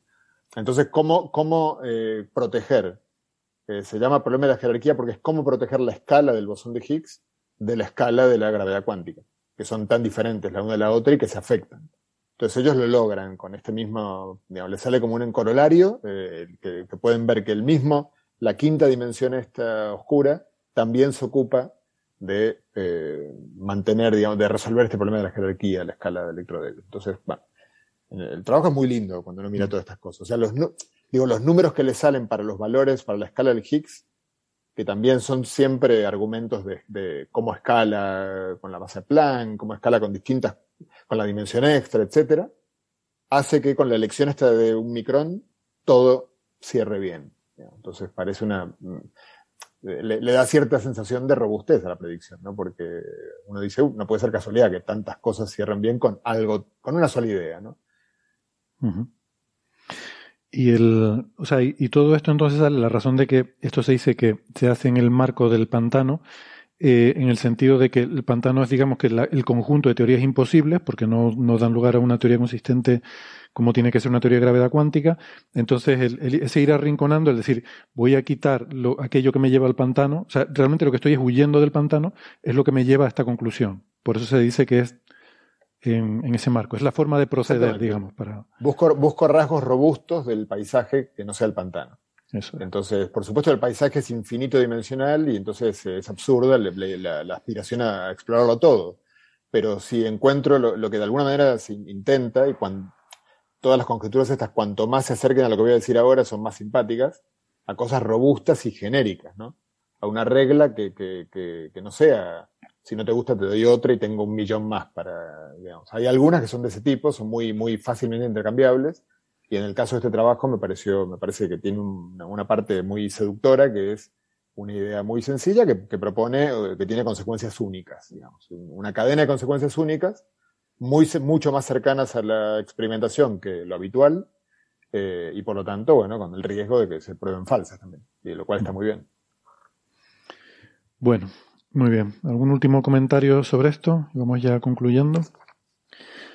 Yo tenía, tenía pensado haber sacado un tema porque nos preguntaban también en Facebook, que es un, un paper sobre física solar, que, que, además me toca, o sea, me toca de cerca, no, no voy a decir otra cosa, y, y, tenía ganas de comentarlo, pero es, es algo que necesito comentarlo con calma y con tiempo, así que lo vamos a dejar para la próxima semana, porque es esas cosas que podría, existe cierto riesgo de que podría llegar a enrollarme y, y, prefiero, dedicarle eh, tiempo, así que lo dejamos para la semana que viene. Y lo que podemos pasar es muy rápidamente a coger eh, una o dos preguntitas y con esto ya nos vamos, que se nos ha hecho tarde. Aquí comienza señales, señales, señales de los oyentes. De los oyentes, de los oyentes.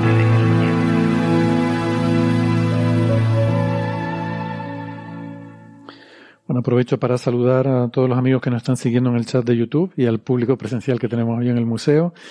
Eh, en particular a eh, nuestro amigo Aleix Roch, que creo que está en La Palma ahora de observación y lo estoy viendo por aquí en el, chat de YouTube. Eh, no sé si hay preguntas aquí presencialmente, ¿no? De momento no.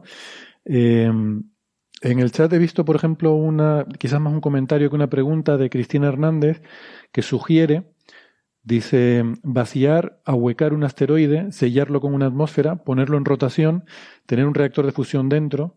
Los planetas se autorreparan más confiable que las máquinas, ¿no? O sea, proponiendo como idea esto, parece como muy de, de Expanse también, ¿no? Muy de ciencia ficción, aunque esto en concreto no, no salía en la serie, pero es un poco ese tipo de escenario. Em, esto tiene algunos problemas. Por ejemplo, em, o sea, la idea de usar un asteroide por dentro como hábitat. La mayoría de los asteroides eh, son rubble piles o son conglomerados de condritas. ¿no? Las condritas son como pequeñas bolitas de roca, que es lo que se forma originariamente cuando tú tienes un, el sistema solar en formación, tienes eh, gotas de material fundido que se solidifican y luego van coalesciendo por gravedad, se juntan, se van pegando eh, químicamente y acaba formando un conglomerado de piedrecitas. ¿no? Esos, esos conglomerados de cóndrulos, evidentemente, son muy, eh, son muy frágiles, son muy eh, ¿cómo se dice? Eh, es muy fácil dispersarlo, digamos, ¿no? Em, a poco que intentes perforar, ahuecar, etcétera, seguramente no tendrían la consistencia como para mantenerse. Eh, luego tienes otro tipo que son los que ya son de hierro, por ejemplo, hierro-níquel, los que son de metales más pesados que vienen de la, de la, la fragmentación de un objeto suficientemente grande como para que se produjera diferenciación. Entonces los elementos más pesados se fueron hacia el centro como hierro y níquel, y ahí tienes el problema contrario. O sea, son tan macizos, son tan pesados, que intentar ahí ahuecar eso, hombre, no te digo que no se pueda, pero lo veo mucho más complicado que fabricarte tú tu propio, eh, tu propia carcasa, ¿no? Em, te vienen bien para extraer minerales, porque un, un, objeto de estos, como el asteroide este Psyche que va a visitar eh, em, que va a visitar la NASA no sé cuándo, en no sé qué misión, em, pues tiene una cantidad de metal que es como todo lo que ha extraído la humanidad a lo largo de toda la historia o algo así, ¿no? En un solo asteroide. Entonces, y lo tienes ahí expuesto, no tienes que perforar nada para sacarlo. Em, entonces, parece una opción mucho más atractiva como fuente de recursos que como algo realmente para vaciar, con todo lo complicado que es vaciar, luego rellenar de atmósfera y luego sellar. Luego hay que tener en cuenta una cosa. Al ponerlo en rotación vas a tener gravedad artificial solamente en, em, en una banda eh, perpendicular al eje de rotación. Eh, con lo cual el resto del espacio, digamos que lo tendrías desaprovechado y tendrías que rellenarlo de atmósfera para nada. Parece más mm, eficiente crear un anillo, construir un anillo mm, que rellenes de atmósfera y que sea el que pongas a rotar para generar gravedad, más que todo un, una cosa tridimensional de la cual solo vas a aprovechar una pequeña banda, ¿no? Y no sé si algo más. Por ejemplo, Esteban Alonso pregunta ¿cuántos campos existen que sepamos? ¿Quieren responder? Creo que son ciento y pico, ¿no? Campos cuánticos. eso, como, le gusta contarlos a, Francis, pero ahora que Francis no está, eh, no, le permitamos que le haga ese recuento, que es un poco perverso. Quiero decir, si, los gluones tú cuentas uno por cada color y qué sé yo, pues son un montón, pero, en realidad son, cuando uno mira la tabla de física de partículas, pues están los campos, los campos de materia, que son el campo. Es, más, el, electrón y el neutrino están en cierto sentido son parte del mismo campo. Así que estaría el campo del electrón y el neutrino, el campo del quark up y el quark down, dos copias más de esos, y luego los bosones. No son tantos, o sea, yo contaría mucho menos que ciento y Francis nos cuenta 130 y pico, ¿no? Eh, entre que cada partícula, y luego el del, el del spin a un lado y a otro, y... Claro, es que eh, ambos cálculos están bien, es solamente una forma de darle sentido a la pregunta de cuántos hay, porque la pregunta es, por ejemplo, eh, cómo distinguir entre un campo y dos estados de un campo más grande. Es decir, como bien dice José, eh, por ejemplo, eh, vos podés pensar que el electrón y el neutrino son dos campos distintos, e incluso puedes pensar que el electrón es un campo y, el antielectrón es otro, e incluso puedes pensar que el electrón girando para un lado es un campo y el electrón girando para el otro lado es el otro. Si tienes en cuenta contar grados de libertad, que es lo que hace Francis, te da el, número que dice Francis, eh, y, eso es correcto hacerlo. Otra, otra, otra forma de hacerlo es como dice José, pensar que no solamente el electrón girando para un lado y para el otro es el mismo campo, sino también pensar que el electrón y el positrón son en realidad dos estados del mismo campo, que sería el fermión de Dirac. Y también pensar que incluso un electrón y un neutrino son también el mismo campo, en el sentido que son un singlete, un, eh, duplete del grupo eh, ese U2 que, unifica esas dos teorías. Son diferentes formas de contar, eh, si contás grado de libertad locales o si contás campos como estados distintos del, del grupo semisimple más grande al cual ese campo pertenece. O sea, son dos formas eh, distintas de contar, ambas correctas. Eh, a mí me gusta más la mínima, la que dice José, porque da cuenta de pensar a diferentes, eh, lo que a diferentes campos como estados distintos de un solo campo. Pero ambas cosas son, no sé cómo contar, pero del orden de eso, del orden de 30, podemos decir. podemos duplicarlo sin, que nadie... Ahora, esto en el contexto del modelo estándar, ¿no? Porque otra pregunta distinta, ya que hablamos tanto de cuerdas, es cuántos campos predice la teoría de cuerdas que existen. Y en ese caso son infinitos.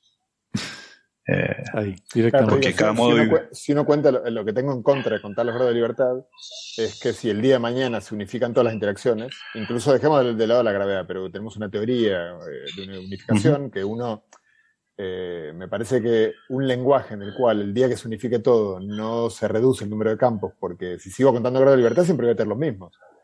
Eh, entonces, no, yo quiero que el día que unifique diga ahora tengo un solo campo, del cual todos los anteriores son, eh, digamos, bueno, eh, provienen de una determinada manera, pero si no es como que no da cuenta la unificación, la forma. Claro, por ejemplo, en mi misma respuesta está el vicio. Yo dije en la teoría de cuerdas hay infinito. ¿Por qué digo eso? Porque hay infinitas formas de vibrar de una cuerda. una sola cuerda, claro. Pero es una, cuerda. En la teoría de cuerdas hay un solo objeto fundamental. Es la cuerda. Lo que pasa es que tiene este infinitos grados de libertad distintos para mover. Claro. Bueno, pues, pues muy interesante. Es como, es como si pensamos, por ejemplo, en un átomo y la cantidad de niveles de energía que tiene, y uno podría pensar que tiene infinitas, infinitos niveles de energía, ¿no? Un átomo aislado en el universo que no tenga influencia eh, del mundo exterior. Entonces, si todos esos grados de libertad los, consideramos como que son diferentes estados del átomo o que son eh, diferentes campos que, componen un átomo, podríamos verlo. O sea, estoy montándome una analogía en mi mente de que el tener un átomo, esos posibles infinitos grados de libertad en cuanto a la energía que pueden tener sus electrones, lo podríamos eh, interpretar como que son eh, infinitas posibilidades de existencia de ese átomo, ¿no? Fíjate que el, quark, eh, el quark down, ¿no? contarlo separado del quark up es discutible, porque el quark down se puede convertir en el quark up. Este, y genera el, el, beta. Se puede convertir en el quark up, entonces uno estaría, yo estaría más tentado de decir, son dos caras de la misma moneda. Si, si ocurre un cierto proceso con una cierta probabilidad, se convierte en el otro, liberando, bueno, liberando otros componentes, pero en, cierto sentido por eso eso da cuenta de la unificación electrodébil, que el up y el down y el electrón y el neutrino son dos caras de la misma moneda. Entonces yo los contaría como uno solo. si no, digamos, es que no veo otra manera, si no los cuento como uno solo, de, dar cuenta de que la estructura de la, que, te, que te dice que son el mismo objeto. Bueno, pero siempre hay partículas que se pueden descomponer en otras partículas diferentes y entonces estaríamos en las mismas de que son todas del mismo campo.